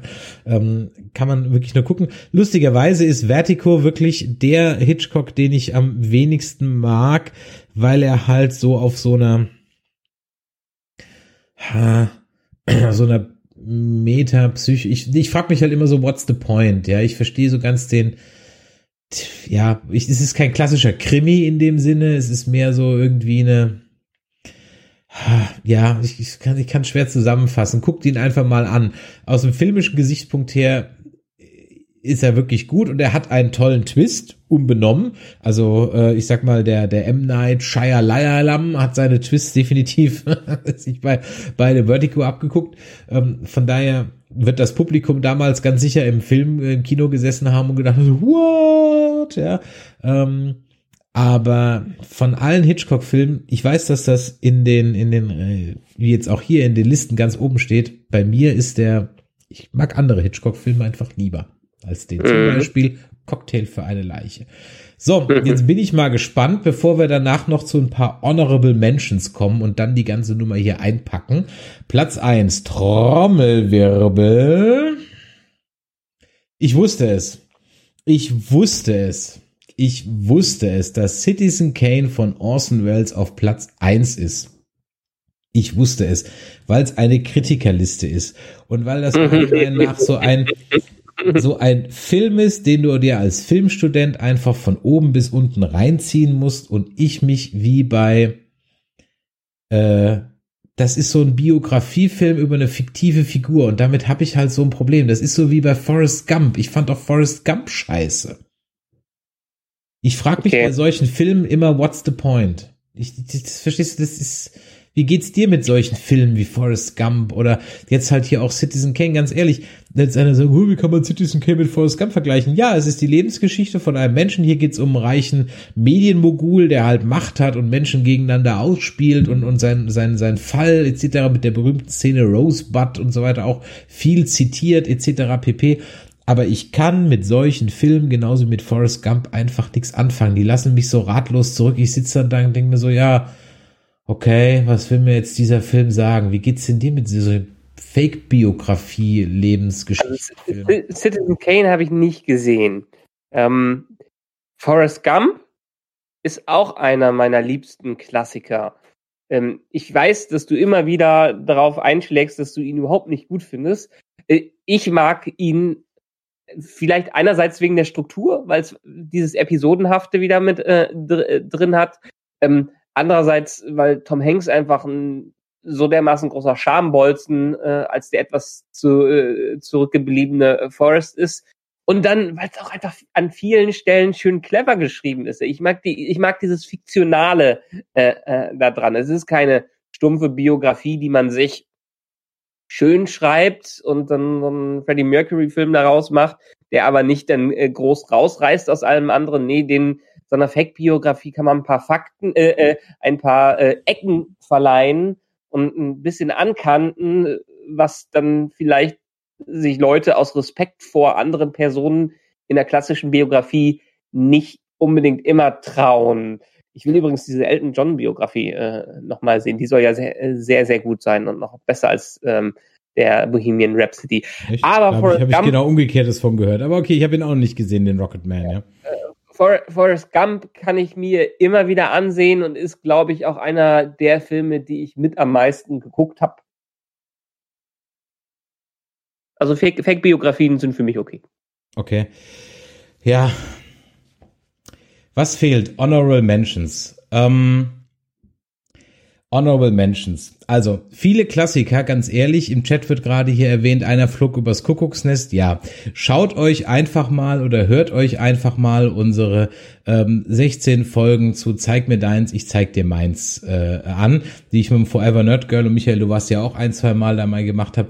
Da sind viele Filme dabei, die heute wirklich nicht dabei waren. Also einer ja. flog übers Kuckucksnest, Sie, ähm, äh, mein Freund Harvey, der Flug des Phönix und, und, und, und, und, und, und. Da sind auch ein paar Scheißfilme dabei, ja, die ich ganz bewusst in unser Glas geworfen habe. Aber da sind viele Klassiker dabei. Honorable Mentions, was muss bei mir im Grunde genommen noch rein? Also für mich hat in dieser Liste gefehlt zwei glorreiche Halunken. Für mich der beste ähm, Leone-Film ever. Unglaublich, der beste. Also das ist der Western für Menschen, die keine Western mögen. Ist eigentlich genau für dich. Du musst den eigentlich gucken. Wenn du wenn du keine Western guckst, guck den. Okay, ja? sag nochmal. Ähm, zwei glorreiche Halunken oder im Original The Good, The Bad and The Ugly. Ja? Okay. Ähm, Clint okay. Eastwood, Lee Van Cleef, ähm, Eli Wallach. Ähm, das ist der Western für Menschen, die keine Western mögen. Punkt. Okay. Guck den. Der ist ja. sensationell. Ähm, dann, was fehlt für mich noch? Äh, das Forever Nerdcle hat mir aufgetragen, ich soll noch Indiana Jones erwähnen. Absolut. Für mich im Grunde genommen die Verkörperung des Abenteuerfilms schlechthin. Mir fehlt in der Reihe auch mindestens ein Ray Harryhausen Film. Ich nehme jetzt einfach mal King Kong und die weiße Frau. Ja, also von 1936 oder wann da war, also der Ur-King Kong fehlt für mich an der Stelle einfach. Sci-Fi ist überhaupt nicht drin. Ich sag dir auch, also außer 2001, ich sag dir auch warum, weil das eine Kritikerliste ist. Und wenn ja. Kritiker Sci-Fi hören, sagen die einfach, öh, geh mir weg. Ja. ja, ja. Ähm, deswegen ist in dieser Liste hier kein Sci-Fi drin. Und natürlich gehört da auch ein Star Wars dazu und natürlich gehört da auch äh, Star Trek The Motion Picture dazu. Ja, wobei mein liebster Star Trek Film eigentlich Undiscovered Country ist, aber das ist mal eine extra Folge, definitiv. Ja. Ähm, Meine halt die Wahlen. Ne? Ja, was habe ich noch für Honorable Mentions? Ich überlege gerade. Ähm, natürlich unzählige. Das Boot fehlt für mich in der Liste. Ja, da könnt ihr auch unser Rewatch mit Sebastian Sonntag vom Discovery Panel mal anhören. Einfach mal auf nerdizismus.de gehen. Und jetzt sage ich noch einen, die zwölf Geschworenen. Ja, auch der ist bei Zeig mir deins, ich zeig dir meins, haben wir auch schon besprochen. Ähm, also guckt euch wirklich zeigt dir meins, äh, diese, diese 16, 17 Folgen an. Ich weiß, wir sind euch noch ein paar schuldig. Hier ist das Glas. Wir kommen einfach nicht. Wir müssen das echt mal machen. Hier sind noch, wir haben die letzten Filme noch gezogen, aber wir kommen nicht dazu. Also, ganz, ganz viele Filme, die ich als Klassiker äh, betrachte, habe ich damals in unser Glas ge geworfen und äh, das Forever Not Girl hat sie gezogen. Also von daher guckt euch diese Reihe an, ist auf YouTube beziehungsweise als Podcast bei uns erschienen. So, Michael, jetzt bist du dran. Lass mal vom Stapel. Ja, mein Niveau ist nicht unbedingt das Beste, wenn es um Filmklassiker geht. Also was, was würde ich als Filmklassiker mit reinnehmen? Ähm, als, als Reihe an sich, Herr der Ringe, ist für mich, ist, ist ein Klassiker in dem Sinne, äh, dass man, dass man ihn sich super anschauen kann. Man kann sich immer wieder anschauen. Er ist immer wieder beliebt. Er läuft auch dermaßen oft im Fernsehen. Äh, und, und der ist einfach wieder toll und rei reißt einen, reißt einen mit. Wenn man keine Lust hat, die Bücher zu lesen, kann man wenigstens die Filme gucken und eine der wenigen Adaptionen, die wirklich der Vorlage absolut und mehr als gerecht wird. Ähm, deshalb, für mich ist das die Definition eines Klassikers. Ähm, Klassiker eher in Richtung wegweisend äh, für mich. Ähm, und dann spreche ich einfach als Kind der, der eher der 80er, 90er, Ende der 90er Matrix Matrix war einfach, äh, hat einem den, den, den Kopf verdreht. Ich weiß, dass wir die meisten aus dem Kino rausgekommen sind, wo ich damals äh, in meinem, wann war es? 99? 99 war ich gerade 18. Äh, nee, gar nicht. 99 war ich ähm, 16, 17, 13, egal. Rechnen ist nicht meine Stärke, aber von, von den Visual Effects, von dem Aufbau für mich damals wegweisend und heute immer noch wegweisend. Ja, was haben wir noch? Ähm, einer moder ein modernerer Klassiker, ganz modern, äh, der einfach das Action-Kino neu definiert hat, äh, Mad Max Fury Road. Okay. Also, der ist, ähm, ich habe ihn damals im, im Kino gesehen, war weggeblasen und finde ihn auch heute immer noch absolut grandios, was da an, an Feuerwerk, an Action-Feuerwerk rausgehauen wird in einem Film, in dem kaum gesprochen wird und der trotzdem äh, durchgängig überzeugt. Das ist Mad Max Fury Road für mich definitiv. Hier, Forrest Gump hatte ich auch mit draufstehen als einer meiner Klassiker. Ähm, ja, ansonsten ist hier jetzt nicht nichts viel. Es sind eher Pop, popkulturelle Klassiker, die hier äh, drin sind. Das Spider-Man 1 Film, Jurassic Park natürlich hatte ich eben, glaube ich, äh, erwähnt. Äh, Titanic kann man äh, drüber streiten. Viele ähm, Kill Bill, ähm, Django Pass auf, sowas be auch. bevor du jetzt alles, alles runterziehst, ich würde folgendes ja, ja, vorschlagen. Wir machen das Ganze nochmal. Und dann ja. nehmen wir uns aber mal, dann stellen, machen wir uns mal die Arbeit, wir werden ja auch irgendwann mal wieder ein bisschen mehr Zeit haben und dann sucht jeder von uns mal 50 Filme raus. Die kriegen wir zusammen und dann reden wir über die. Ähm, ja. Glaubst mir, da werden auch so tolle Sachen dabei sein wie die Bettwurst, aber da musst du dann halt eben durch. Und ähm, das werden wir auf jeden Fall machen. Und wir und, haben jetzt. Und deshalb, und deshalb ist es ja auch, also eigentlich hätten wir am Anfang, das machen wir in der nächsten Episode, ähm, weil meine Frage hast du noch nie ganz äh, beantwortet, was für dich denn Klassiker sind. Und man hat ja auch ganz persönliche Kriterien. Okay, also, ein ja, Klassiker nee, also mein, mein, meine Definition von Filmklassiker ist 2001. Das ist für mich die Definition für Filmklassiker. Ja, okay. Der, der hat alles, der hat äh, äh, das, das Genre maßgeblich geprägt. Der ist heute noch stands the test of time, ja, der hat einen gewissen Cool-Status, ähm, der funktioniert auf einer Handlungsebene und auf einer Metaebene. Ähm, da ist für mich im Grunde genommen alles drin. Das Ding ist handwerklich mehr oder weniger perfekt, ja. Ähm, Punkt. Das ist äh, und, und witzigerweise ähm, würde ich auch für mich äh, ein, ein anderer Film, den ich als zum Beispiel storytechnisch perfekt erachte, ist für mich zum Beispiel Toy Story 3. Ja? Mhm ist ein Film, der einfach das ist, das ist die, die perfekte Handlung, das, wie soll ich sagen, die, da stimmt einfach alles. Von, vom, vom Build-up bis zum, bis zum Ende, zwischendrin, alles wird richtig erklärt, es führt eins zum anderen. Also besser kannst du ein Drehbuch nicht schreiben als Toy Story 3. Das mag sich jetzt total komisch an. Wie kann man Toy Story 3 und, und 2001 in einem Atemzug erwähnen? Aber auch Pixar-Filme haben eine unglaubliche Qualität, was Storytelling angeht. Und ähm, äh, die, die ersten 15 Minuten von Ab, ich weiß nicht, wie oft ich es schon gesagt habe, ich werde nicht müde, es zu sagen, sind das Beste, was ich jemals in in einem Kurzgeschichtenform sozusagen gesehen habe. Die ersten 15 Minuten von Ab sind einfach sensationell. Da ist so viel drin, das haben andere Filme in acht, acht Folgen nicht hingekriegt. Ne? Du bist gerade gemutet, ich höre dich leider nicht mehr. Vielleicht das Kabel rausgerissen oder so? Schweset nicht. Ja, liebe Leute, während der Michael jetzt seine Stimme verloren hat und, ratlos in die Kamera schaut und nicht mehr weiß, ähm, äh, warum man ihn jetzt nicht hören kann. Ich schau mal, ob ich hier an meiner Stelle irgendwas verändert so, habe. Jetzt geht's ja, wieder. Jetzt bist du wieder da, ja. Ja, das hatte ich letztens schon mal beim, äh, beim Discord. Deshalb, deshalb hast du meine ganzen Reinredereien eben überhaupt gar nicht mitbekommen. Nee, hab ich überhaupt nicht mit. Endlich konnte ich mal in Ruhe meinen Sermon hier ablassen. Ungestört, ich sollte dich öfters mal muten. Na gut, ich hatte zwischendurch gesagt. Jetzt bist du wieder weg. Was immer du sagen willst, das Internet möchte es, der Internetgott möchte es nicht hören. Das Internet möchte es nicht mehr. Okay, äh, heben wir uns fürs nächste Mal auf. Okay, ich werde, wir werden nie erfahren, was er euch gesagt hat. Wenn ihr wissen wollt, was der Michael gesagt hat, dann schaltet auch beim nächsten Mal wieder ein, wenn wir dann über eine andere Reihe von Filmklassikern reden. Vielen Dank, dass ihr euch uns zwei Stunden lang um euer Ohr geliehen habt.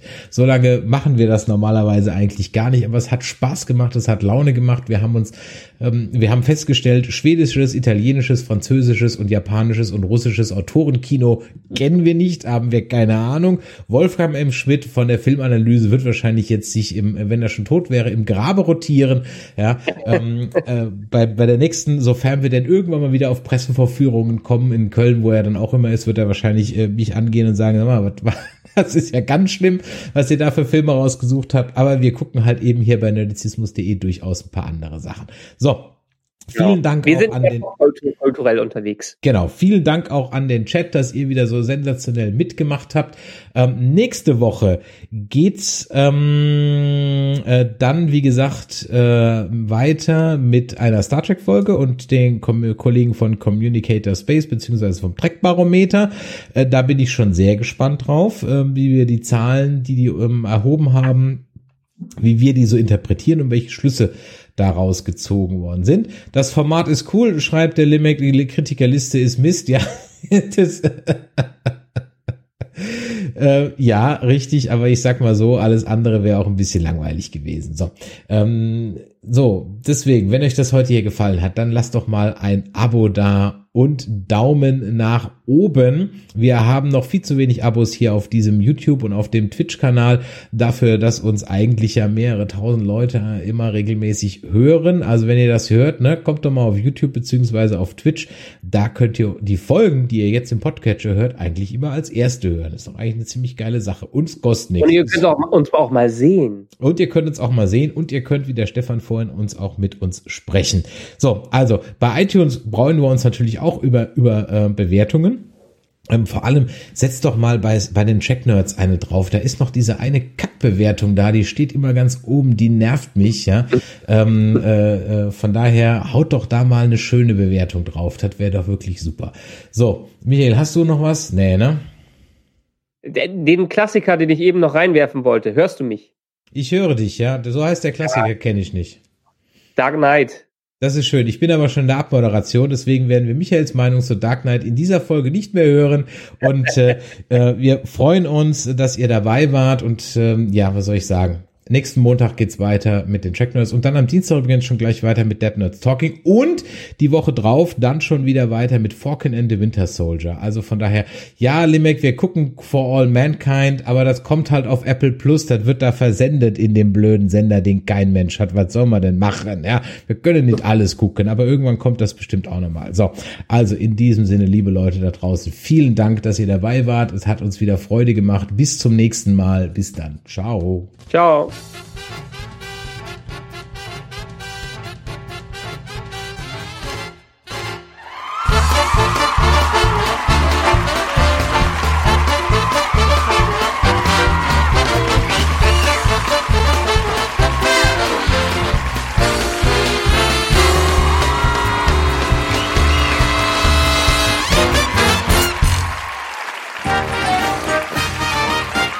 Eine Produktion des Podcast Imperiums.